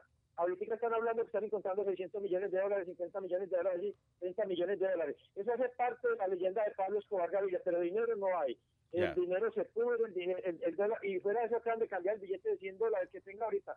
50, 100 millones de dólares, el billete de 100 días, tiene que explicarlo al tesoro norteamericano de dónde lo sacó. Sí, exacto, ese es el problema, así que es un poco difícil como tener un cheque prácticamente. Oiga, eh, lo vi contar en una entrevista que en una ocasión usted fue arrestado cuando cruzó a Estados Unidos, ¿sí o no? Eh, pero lo que, Sí, yo cruz- lo que me pareció gracioso fue que usted está en la, en la oficina, en, eh, lo están procesando en la oficina, no sé, de, de- de las autoridades. La foto suya está en la pared como uno de los más buscados y nadie se da cuenta que es usted. Mira, eh, yo atravesaba hacia los Estados Unidos de Norteamérica, a Miami, iba a comprar armas para Pablo Escobar y a supervisar la operación de narcotráfico, porque había una operación de narcotráfico entre los, entre Raúl y Fidel Castro hasta Ah. Cayo en Miami. Ay. Y eh, en una pasada, a me pasaba Majo Carrillo, el señor de los cielos, me- la gente me pasaba en Tijuana a San Diego, California.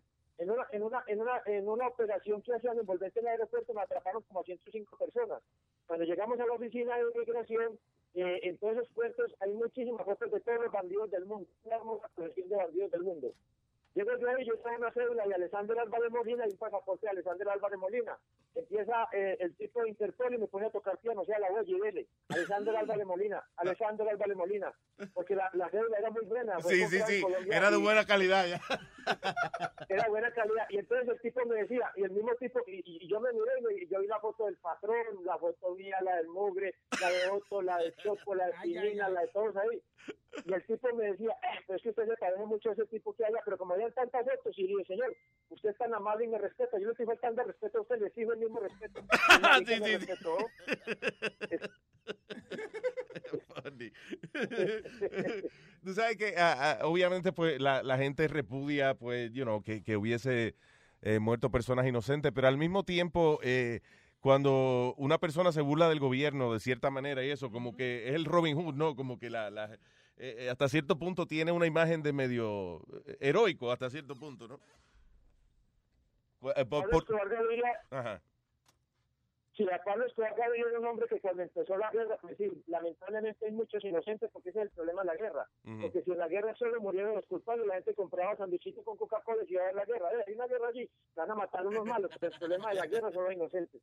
Eh, Pablo Escobar Gaviria era un hombre letal contra el gobierno. Cuando Pablo Escobar Gaviria enfrentó el Estado colombiano, como nosotros, como los guerreros en la calle, eh, atacó el Ejecutivo, la justicia, el legislativo, atacó los cuatro poderes del Estado, incluyendo la prensa, que es un cuarto poder acá, fue de frente contra el Estado colombiano, matando jueces, matando magistrados, candidatos a la presidencia de la República, senadores, matando eh, eh, periodistas.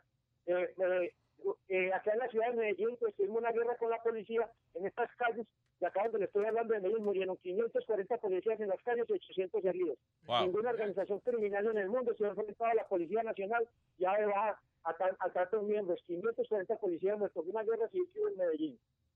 Hoy, hoy estaba, ahora que menciona eso, hoy estaba leyendo, por ejemplo, que un alcalde de las Filipinas ofre- está ofreciendo mil dólares, el equivalente a mil dólares, por cada criminal que cualquier persona del pueblo le traiga muerto.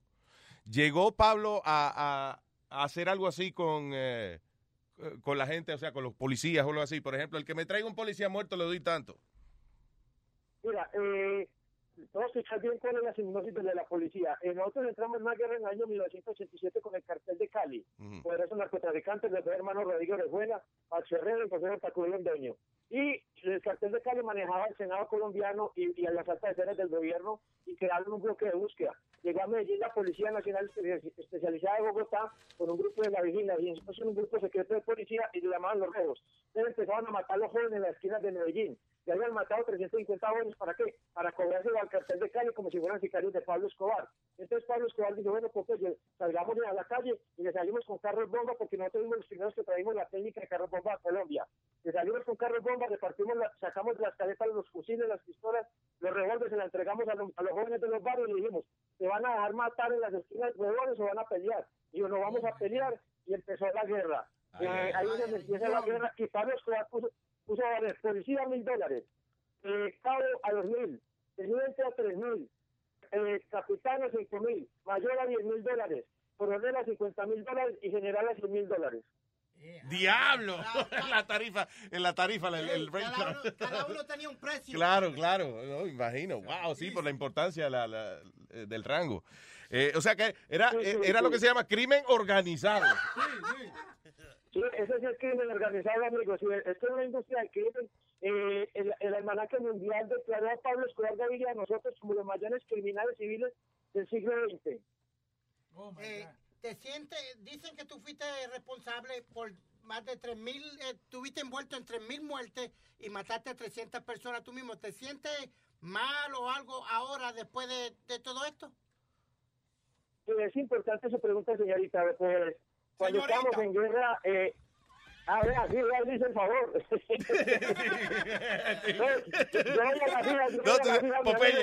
Perdón, usted sabe lo, lo triste Ah. que lo triste que fue un hombre que le hizo la pregunta, pero la voz la voz de él suena así media dudosa. ¿eh?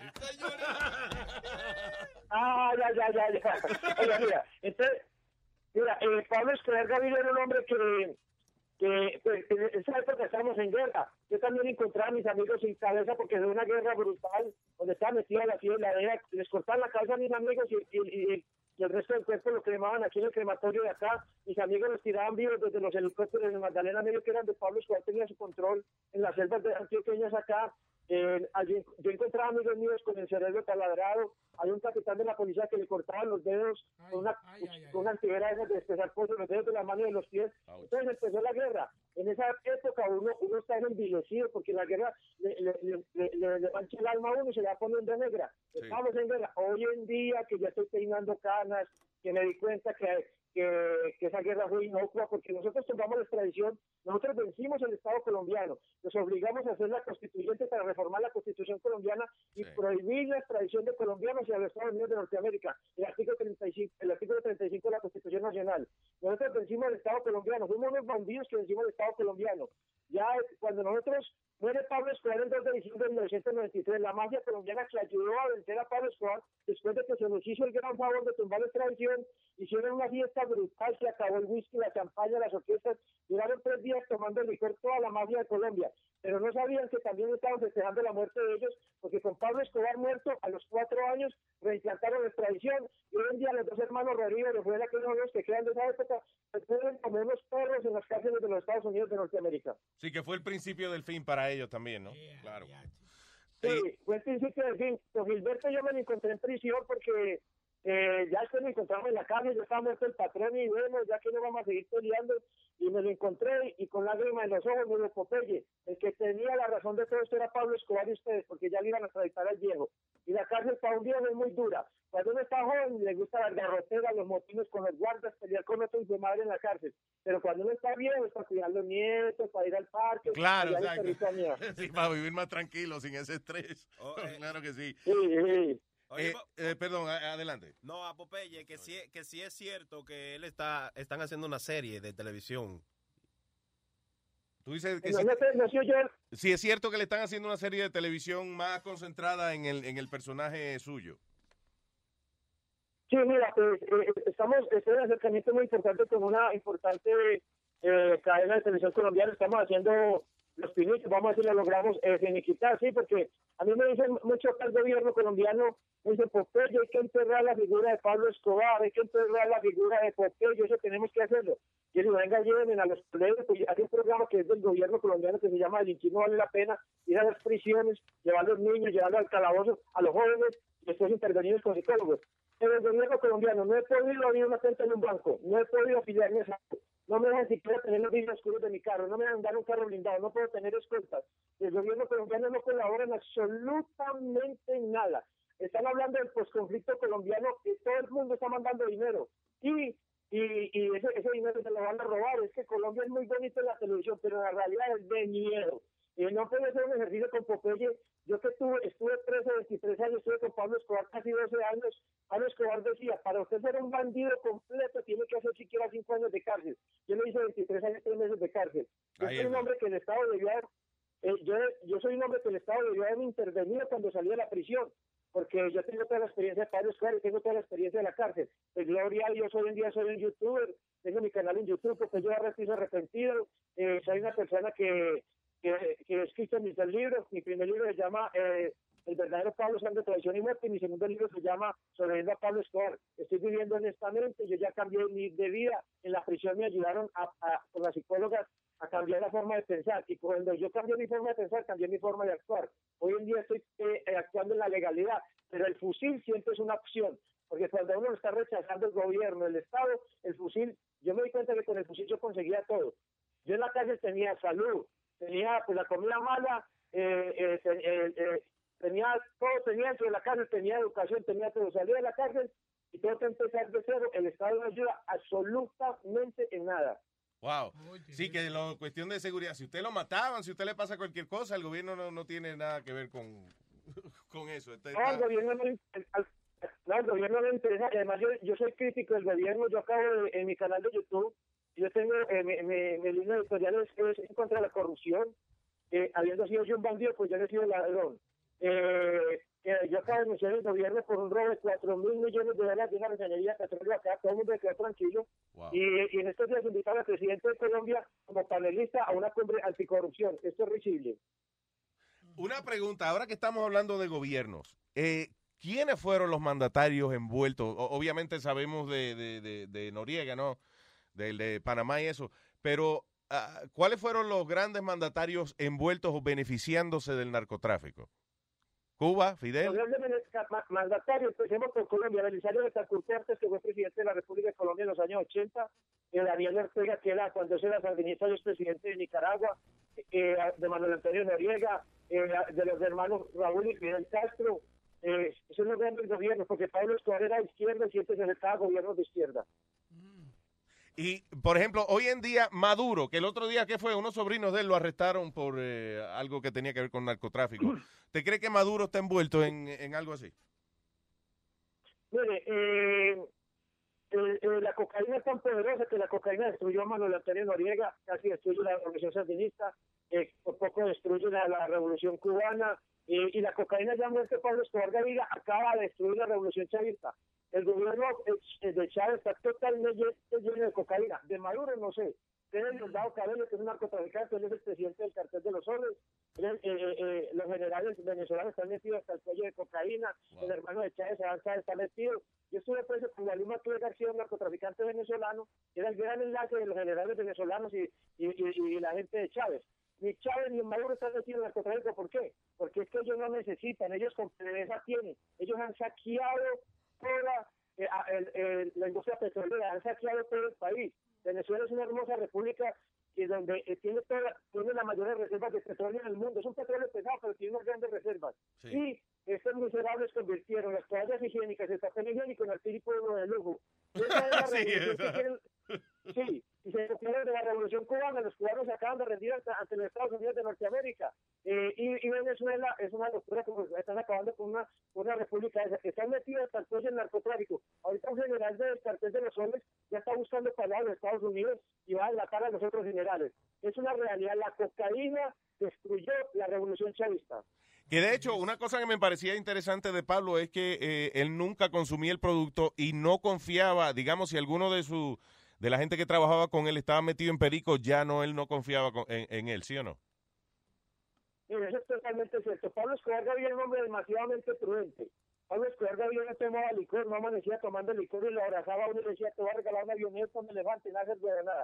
El patrón se tomaba medio marihuano, eh, se tomaba media cervecita y cuando hablaba con uno lo miraba a los ojos, se ponía contento, bailaba, le gustaban mucho las mujeres, era enfermo con las mujeres, tenía muy, hacía unas orgías muy, muy, muy buenas. Pero entonces eh, ya había la cocaína y cuando había una persona que estaba de cocainómano no confiaba mucho en él. Mire, la cocaína acaba con Carlos de Rivas. Carlos de Rivas, bajo el efecto de la cocaína, mata a uno de los mejores hombres de Pablo Escobar en la hacienda Nápoles.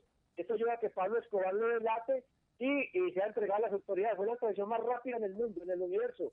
Lo atraparon a las cinco y media de la mañana, y a las siete y media de la mañana ya iba en un avión Viajet desde el aeropuerto de la Guerrera de Medellín hacia los Estados Unidos de Norteamérica a pudrirse en una cárcel porque inicialmente lo condenaron a, 100, a 135 años de cárcel.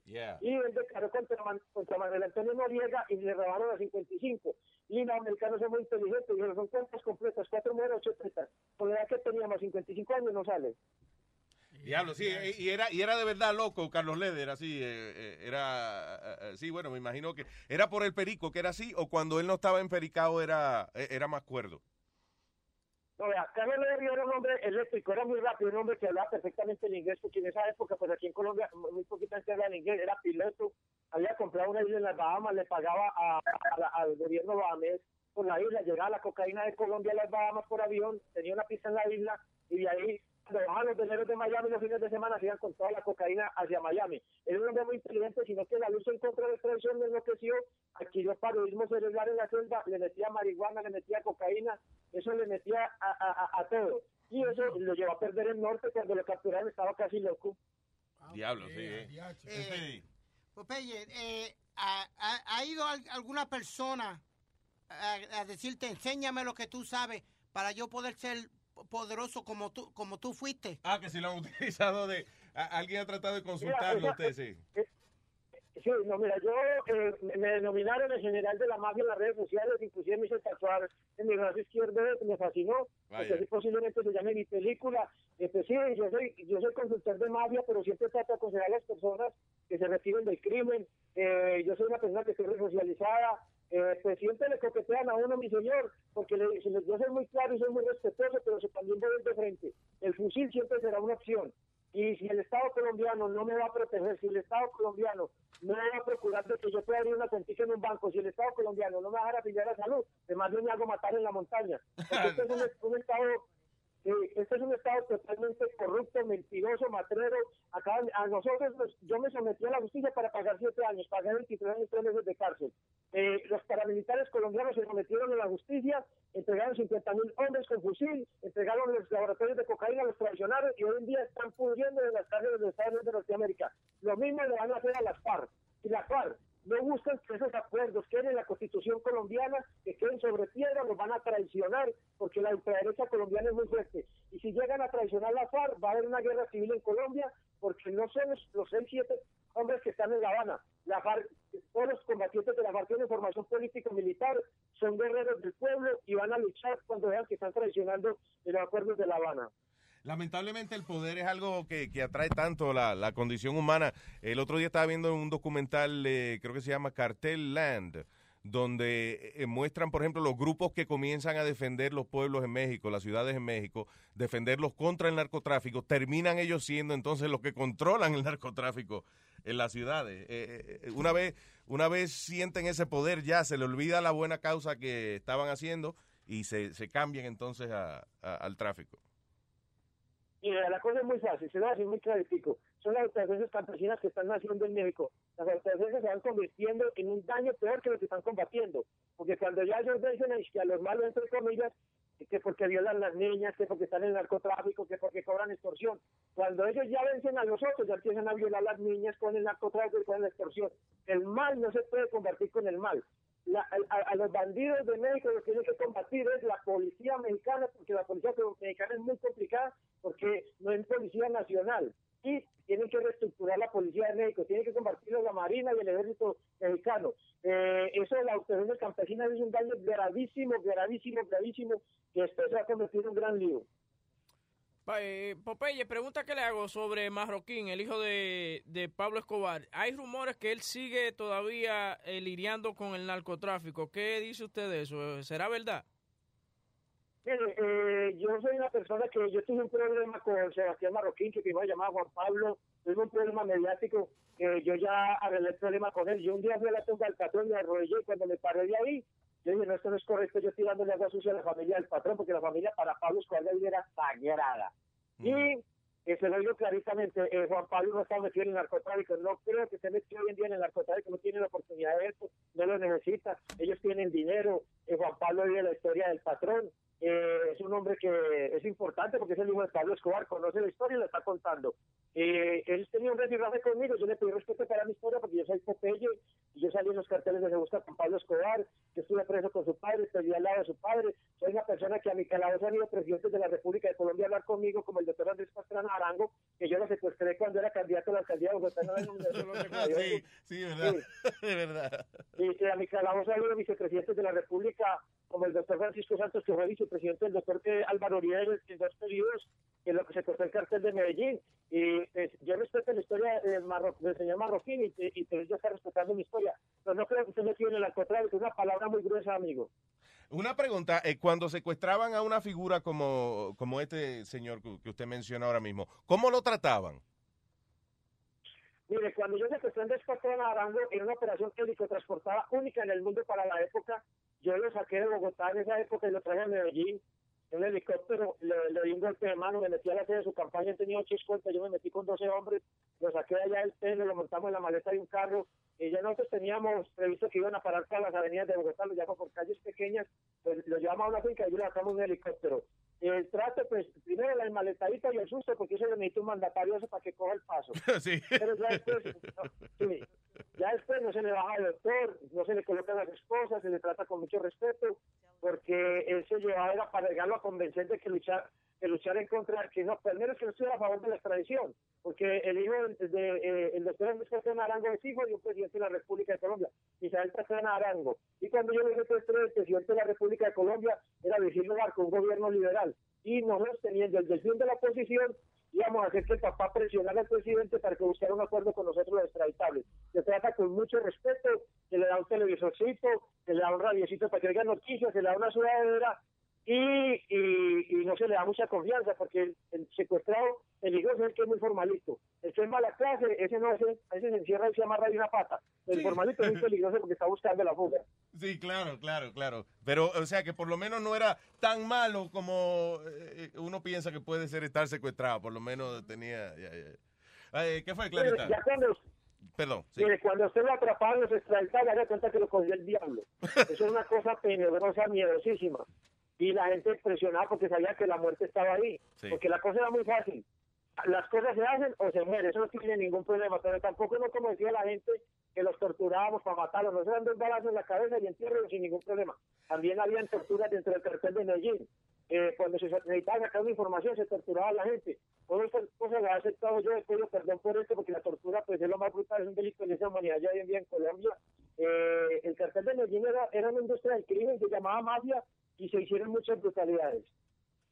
Eh, a- es verdad, eh, eh, yendo por ejemplo a lo más personal no Eh, de, de la vida de, de Pablo y eso.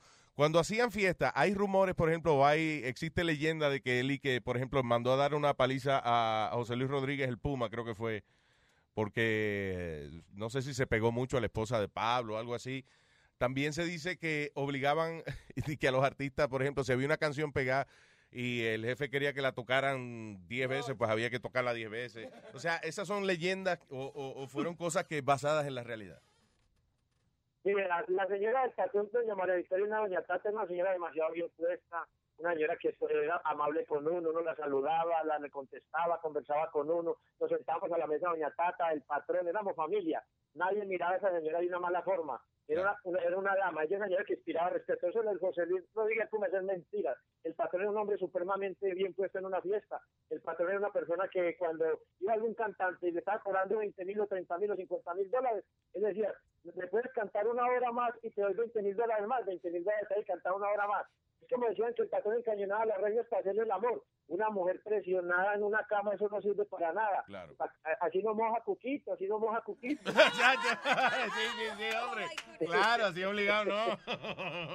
No, no, eso- eso- el, patrón era, el patrón era un gran amante, el patrón era un hombre que, que, respetaba a la mujer, el patrón era un guerrero, y mantenía a las mujeres exageradamente bellas.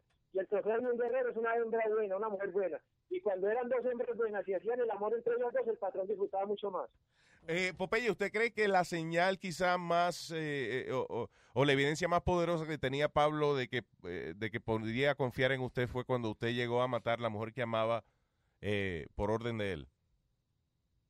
Mire, Pablo Emilio Escobar Gaviria tenía un detector de mentiras en los ojos. Él cuando veía que uno era ambicioso, no confiaba en uno y yo no era ambicioso. Eh, Pablo Escobar Gaviria, eh, ya cuando murió Bendillo ya mucho tiempo en el cartel de Medellín, nosotros vimos muchas pruebas de lealtad al patrón. El patrón eh, eh, valía 10 millones de dólares en el cartel de Sebusca y valía 10 millones para el de Cali y, tanto para la DEA, para la.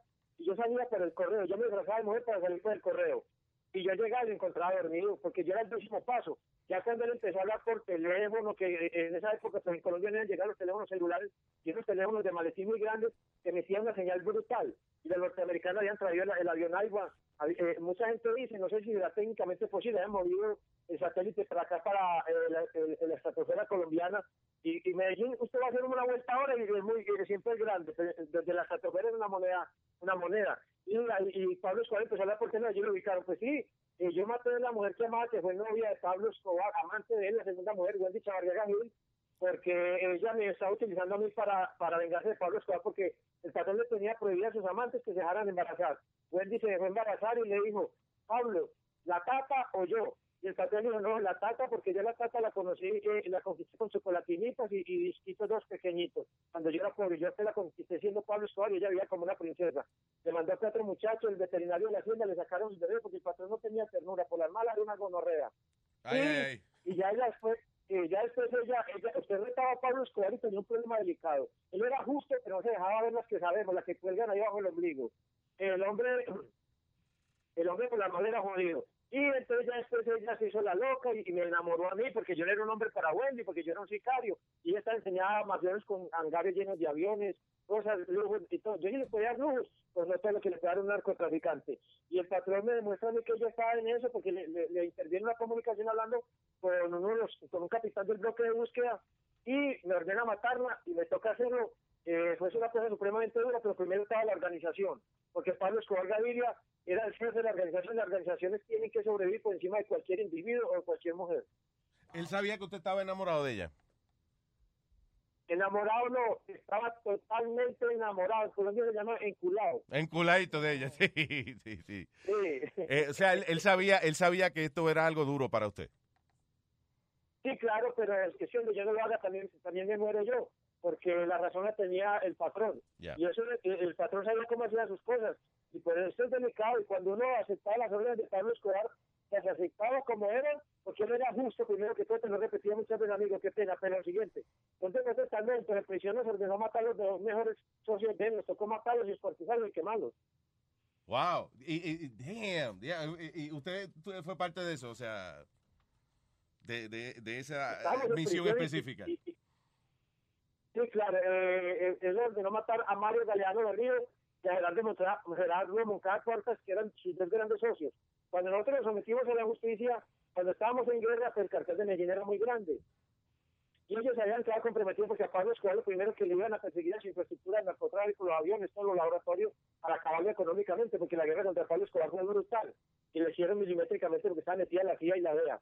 Y entonces los socios del patrón, Chico Moncada y el negro Galiano, quedaron comprometidos en traficar cocaína y aportar para la organización. Y fuera de ellos, ellos le manejaban una ruta al patrón que llamaba La Fani, que salía por el Pacífico y llegaba a México y de México entraba a Los Ángeles.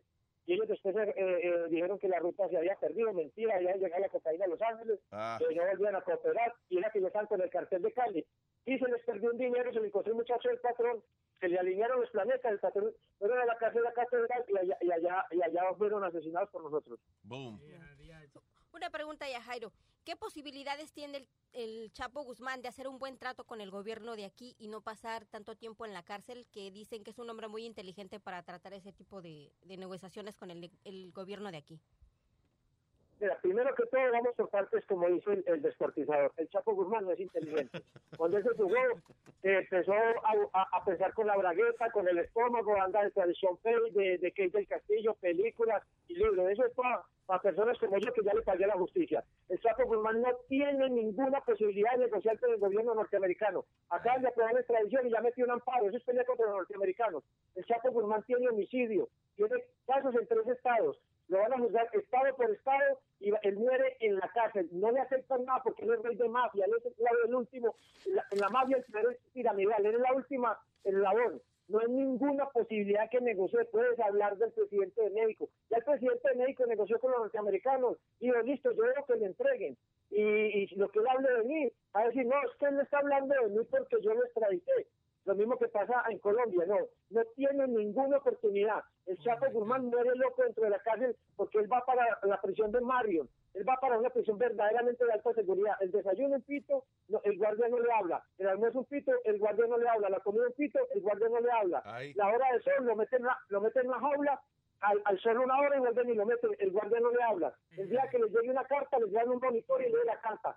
No vuelve a haber un ser humano en mucho tiempo y el Chapo Guzmán muere loco dentro de la cárcel. Lo que se espera es brutal, una cosa de locos. Y en los Estados Unidos de Norteamérica no hay tiro de que haga sus túneles porque los norteamericanos son serios.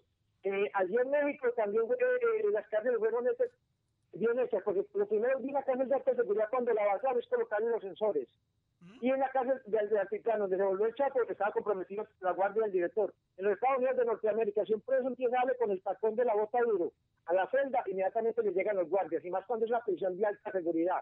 El silencio es total. El Chapo Guzmán va para una, lo que dice un disco que dice, sepultura de hombres vivos, va a ser enterrado vivo. El día que muera va a ser el mejor día de su vida. Ay, ay, ay, ay, ay.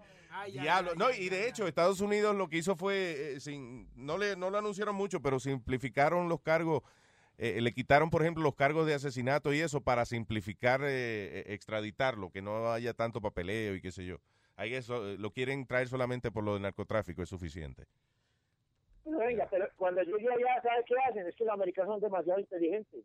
El americano le cree a usted y es decente con usted, pero es demasiado inteligente. Ellos lo llevan por narcotráfico 40 años y lo meten en una celda donde nadie le hable, donde no oiga una voz humana. Él no, no aguanta tres años. Ya se le está subiendo la presión arterial en México. Y un mafioso no tiene por qué subirse la presión arterial. Un mafioso tiene que manejar una presión arterial normal. No es como un sicario. Un sicario con la presión alta no sirve. Usted tiene que manejar, manejar 120, 70. Usted, eh, eh, eso es interesante. En el momento en que usted le tocaba hacer esos trabajos, eh, eh, usted tenía meditaba, tenía alguna técnica para tranquilizarse, porque de todas formas tiene que ser una situación de, de- de mucho estrés, de mucha tensión. no pasa absolutamente nada porque yo era un asesino profesional. A mí me decían esto y esto, yo me encargaba de hacer la inteligencia, el recorrido, este semáforo la cogió en rojo tantos días, aquí tiene el amante, aquí almuerza, aquí compra el periódico, la inteligencia la manejábamos sin ningún problema, sacaba la pistola, se iba con escote, iba con gente, dos balazos en la cabeza y sale. No tiene ningún problema, ni meditar, ni, ni escapulario, ni, ni cosas. Eh, aquí se vive la cultura de la violencia en Medellín. Hay una virgencita acá, acá, acá, aquí cerca del poblado, que se llama la Virgen de los Sicarios. Muchos sicarios iban de la Virgencita y le pedían de rodillas, Virgencita, que no se me vaya a quedar vivo, que todo se nos pegue en la cabeza, que la policía no me vaya, que no me vaya a coger la policía, que, que, que voy a comprar una casita para mi mamá, porque los sicarios colombianos tienen un gran corazón. Peleamos por nuestra familia. Pero eso es interesante porque ¿cómo la Virgencita va a ayudar a uno a matar a, matar a una gente? ¿Te entiendes? O sea, es como Sí, que... no, y nuestra- Sí, Y los traficantes de cocaína también van allá. Usted sabe, cuando llega un sicario es en la moto y la parquea ahí y se baja una camiseta y un escapulario. Cuando es un mafioso llega una camioneta la puta de larga de la mitad de la cuadra con, una- con- con un sombrero y unas botas con cosas de oro. El mafioso se baja y le dice, licencita, voy por, voy por México. Me están recibiendo en el puerto, de ahí paso a Los Ángeles, de los de Los Ángeles voy a Nueva York. Cuida mi cargamento de esos retenes que hay entre Los Ángeles y, y, y, a- quiero llegar a la Yurman para llegar a Nueva York. Necesita cuida mi cargamento y te hago en mi finca, te hago en la iglesia. Sicario dice, y te traigo una veladora. Mira, y no- estoy buscando, no veo noticias de incautan a la Virgen María por ayudar a, a- a traficar los toneladas. No, no ha pasado De todavía. pronto van a salir metiendo. No, ¿sabe qué falta? Que pidan la Virgen en el extensión los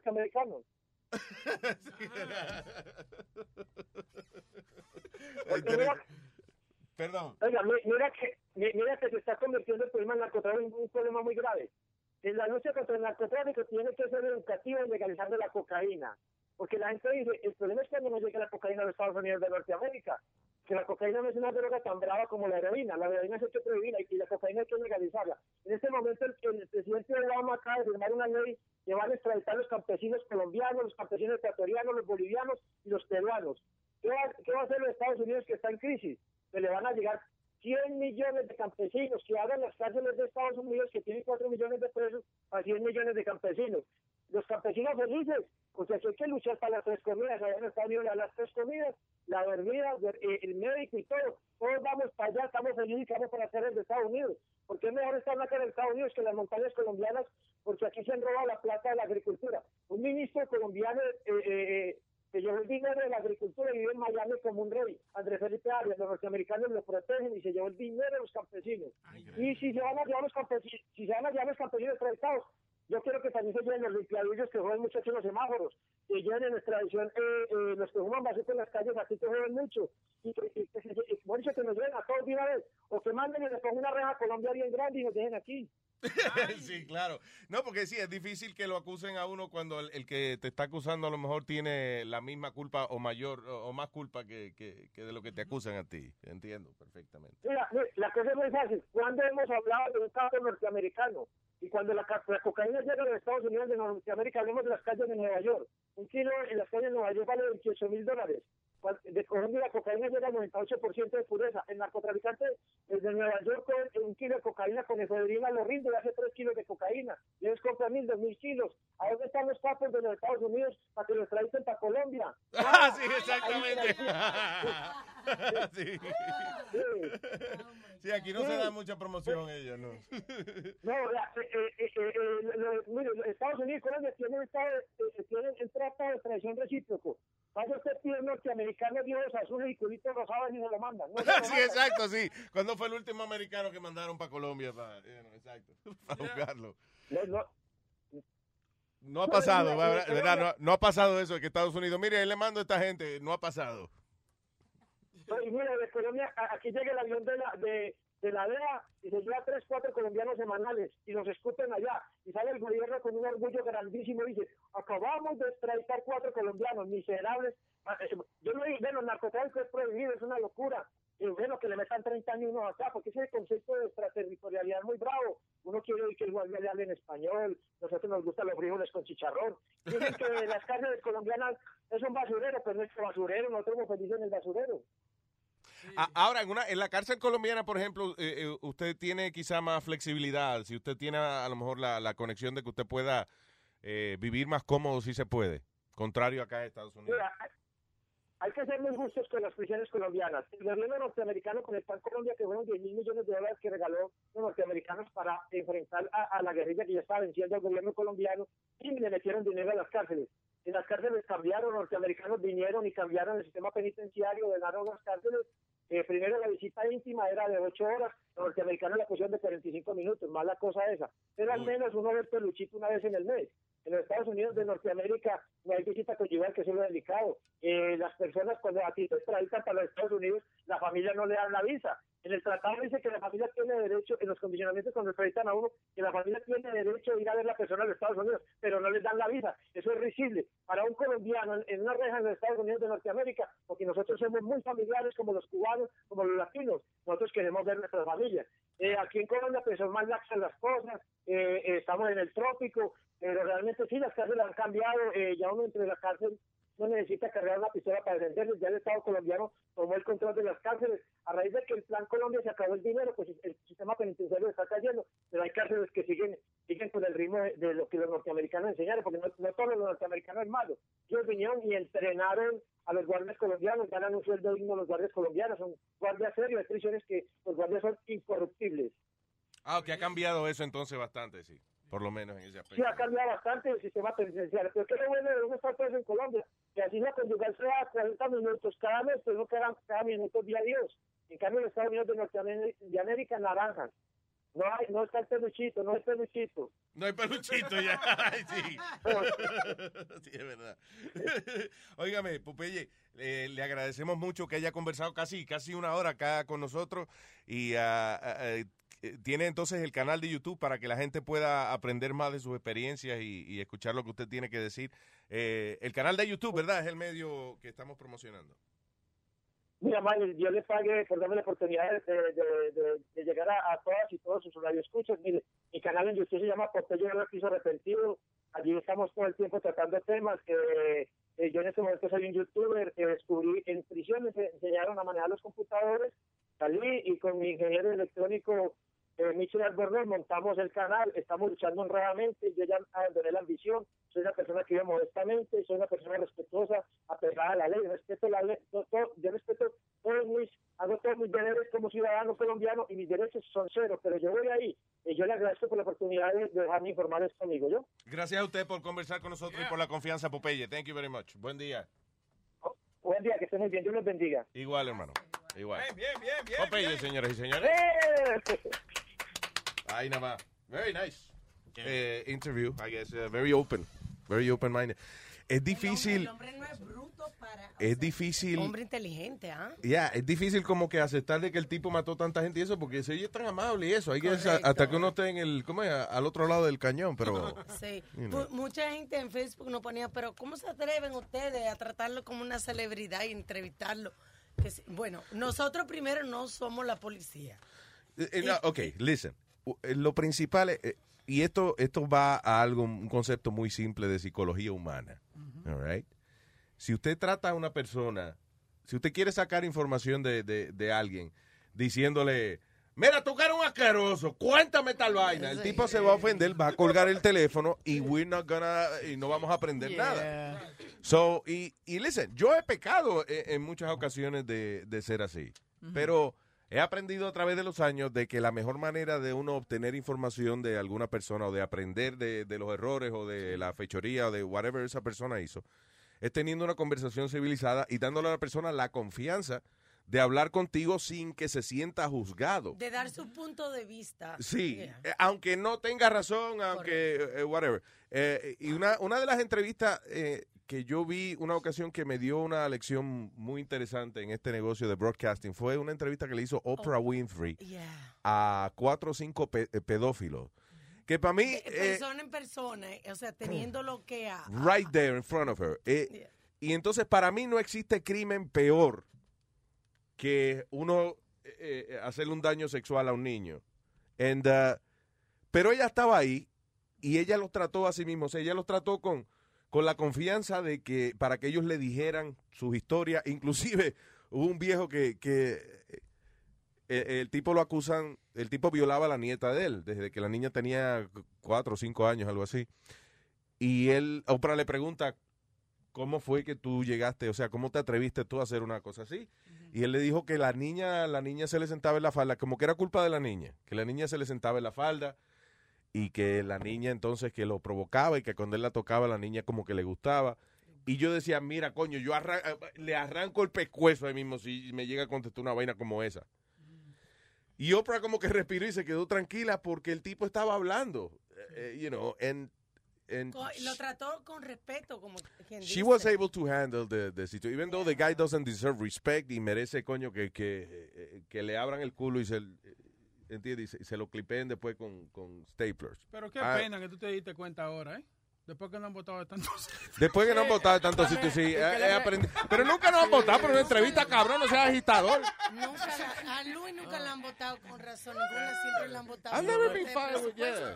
Y es más calmadito ahora con esa marihuana que fuma. Digo, con esa cosa, esa medicina. Que se- no, él no hace eso. Eh, eh, la medicina y esa cosa. Le voy a decir una cosa. La marihuana es algo que es muy tranquilo. La gente que se... Adiós, ¿por qué yo estoy hablando así? What the hell am I doing?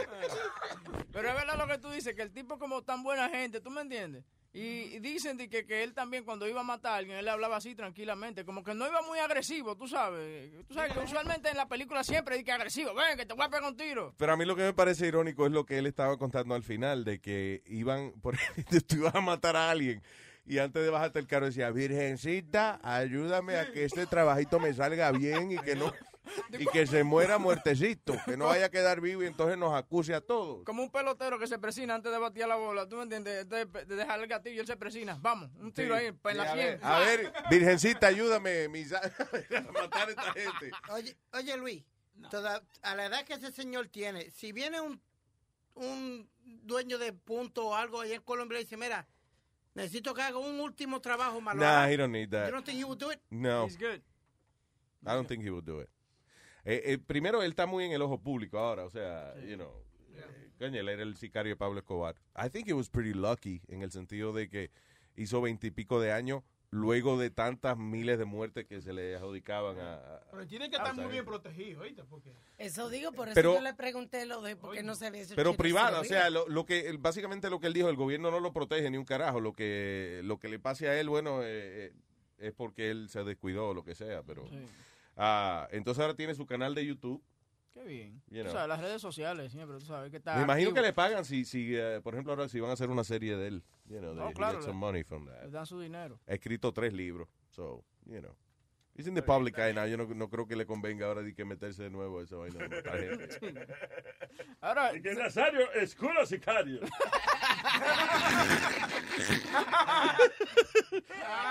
Nazario es culo killers. ¿Tendrá eso él en Ah, el Nazario es culo killers. ¿Tendrá eso él en el resume de él? Sicario de Pablo Escobar. Tiene que tener, adiós. What were your duties? You know, shoot people between the eyes. Yeah, pero buena idea, Nazario. Nazario es culo killer. Oye, eso. Un hombre que anda borracho siempre. ¿Eh? Usted que anda borracho siempre. Muchas gracias. Eh, usted se ve muy bonita también. Eso para él es un compliment.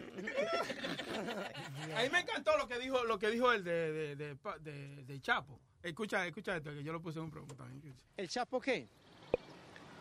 Todo en la vida tiene, hay un momento para reír, hay un momento para llorar, hay un momento para hacer prisión y hay otro momento para firmar peliculitas, libros y cosas. Un hombre como el Chapo Guzmán que está recibiendo cantidades brutales de, de dinero de la cocaína, de la heroína y de las anfetaminas, ¿para qué necesita tres maricas millones de dólares? ¿Para qué hijo de puta se va a calentar más saliendo de una película? Porque entre más famoso se vuelva, más rabia. Sí, exacto, más rabia le va a dar a la gente. ¿Verdad? ¿Verdad? Sí, él dice que ese fue el, el- el error de él también, you know, ponerse de famoso, pero tú sabes que es bien interesante la cuestión de la, de la fama y de, de- Hay gente que prefiere ser famoso y no tener dinero o, o gastar la cantidad de dinero que sea en ser famoso. Yo me acuerdo que yo trabajaba con un tipo que se llamaba El Buen Samaritano. Yeah. Tipo era... eh, he was he, he was multimillionaire. Y el tipo andaba con un fotógrafo todo el tiempo.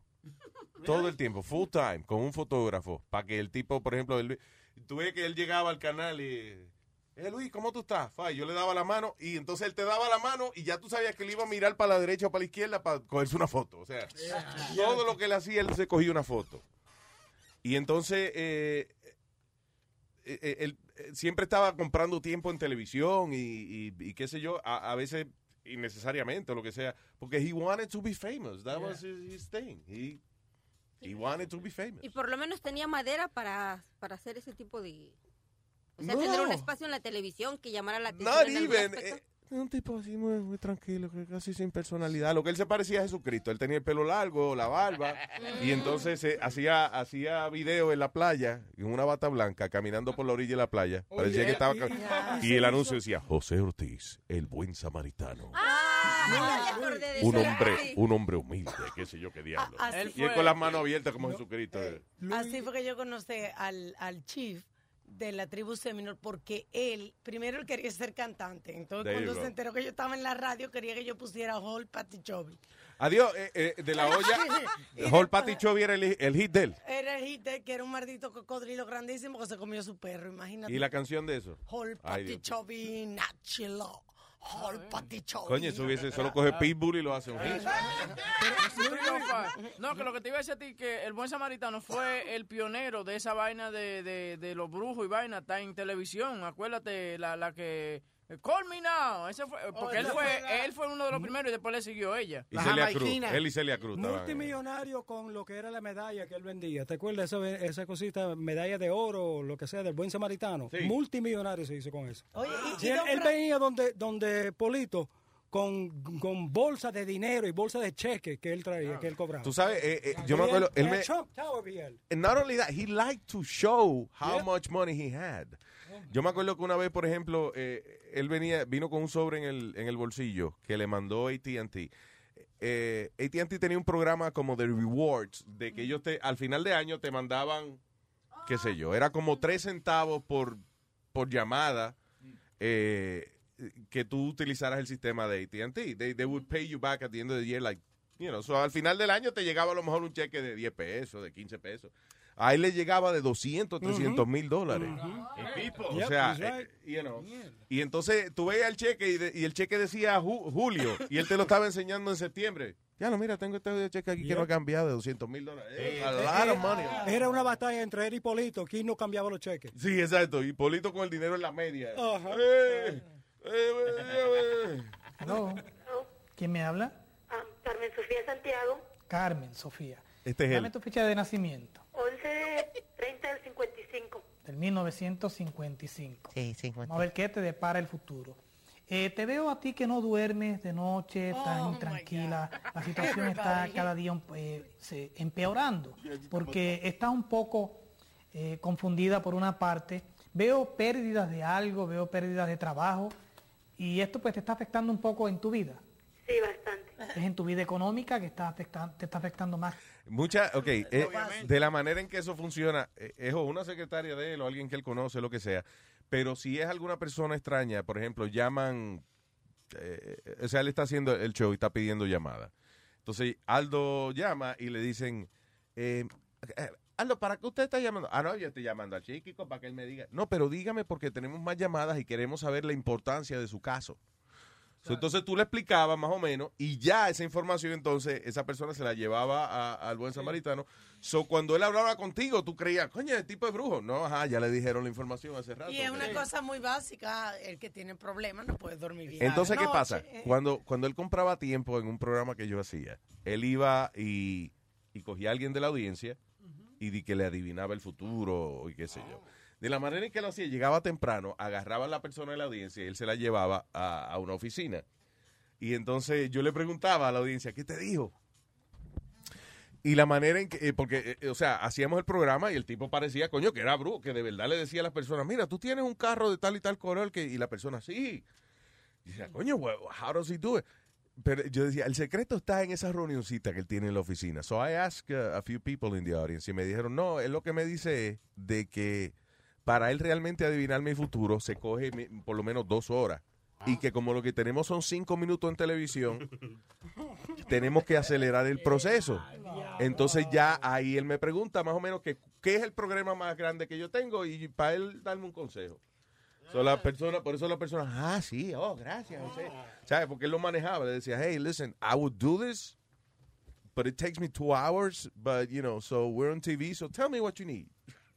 Y, y Luis, cuando tú llamabas a, a eso, a- tú no hablabas con él tampoco. Él tenía como 10 o 20 Oh, personas sí, contestando. nunca cogí el teléfono. No. Igual, igual que la línea psíquica de, de Walter De Walter Mercado. Mercado, también. oye. O de Celia Cruz. Celia Cruz no se sentaba a coger llamadas. de Yo gente. tenía un amigo bailarín, eh, Wellington, me acuerdo, en Miami.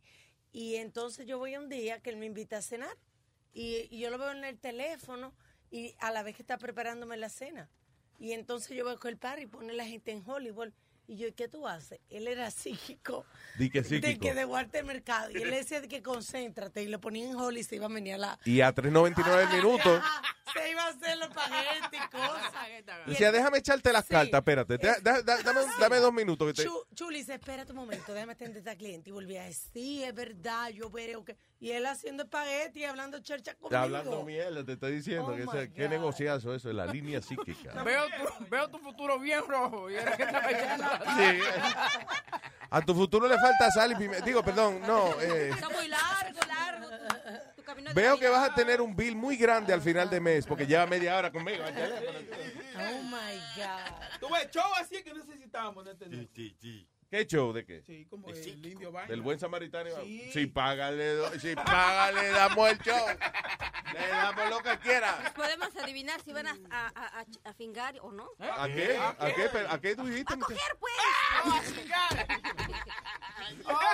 Clarita, no es fingar.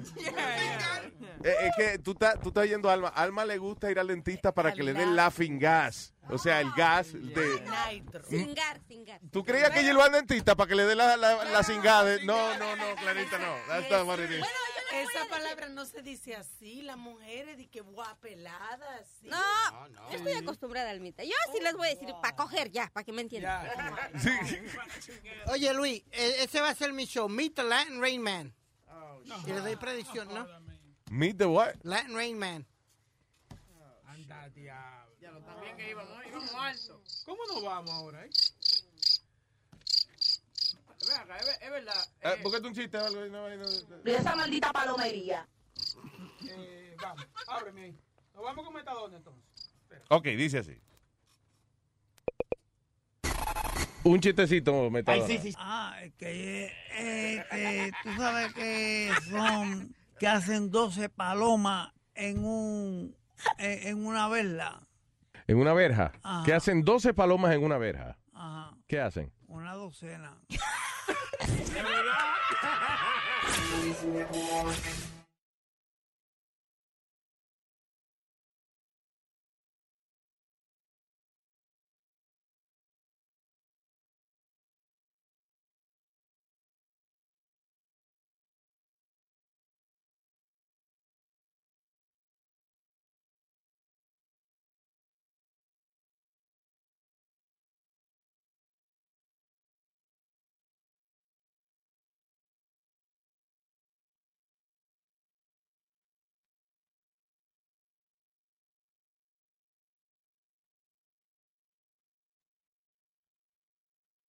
Start clean with Clorox because Clorox delivers a powerful clean every time. Because messes happen. Because Hey, listen. Remember how you told me to toss those takeout containers before we left for vacation? And you were like, I'm serious. If that leaks over the counter, it'll be a slimy abomination by the time I get back. And I was like, yeah, yeah, yeah. Of course. Don't worry about it. I won't forget.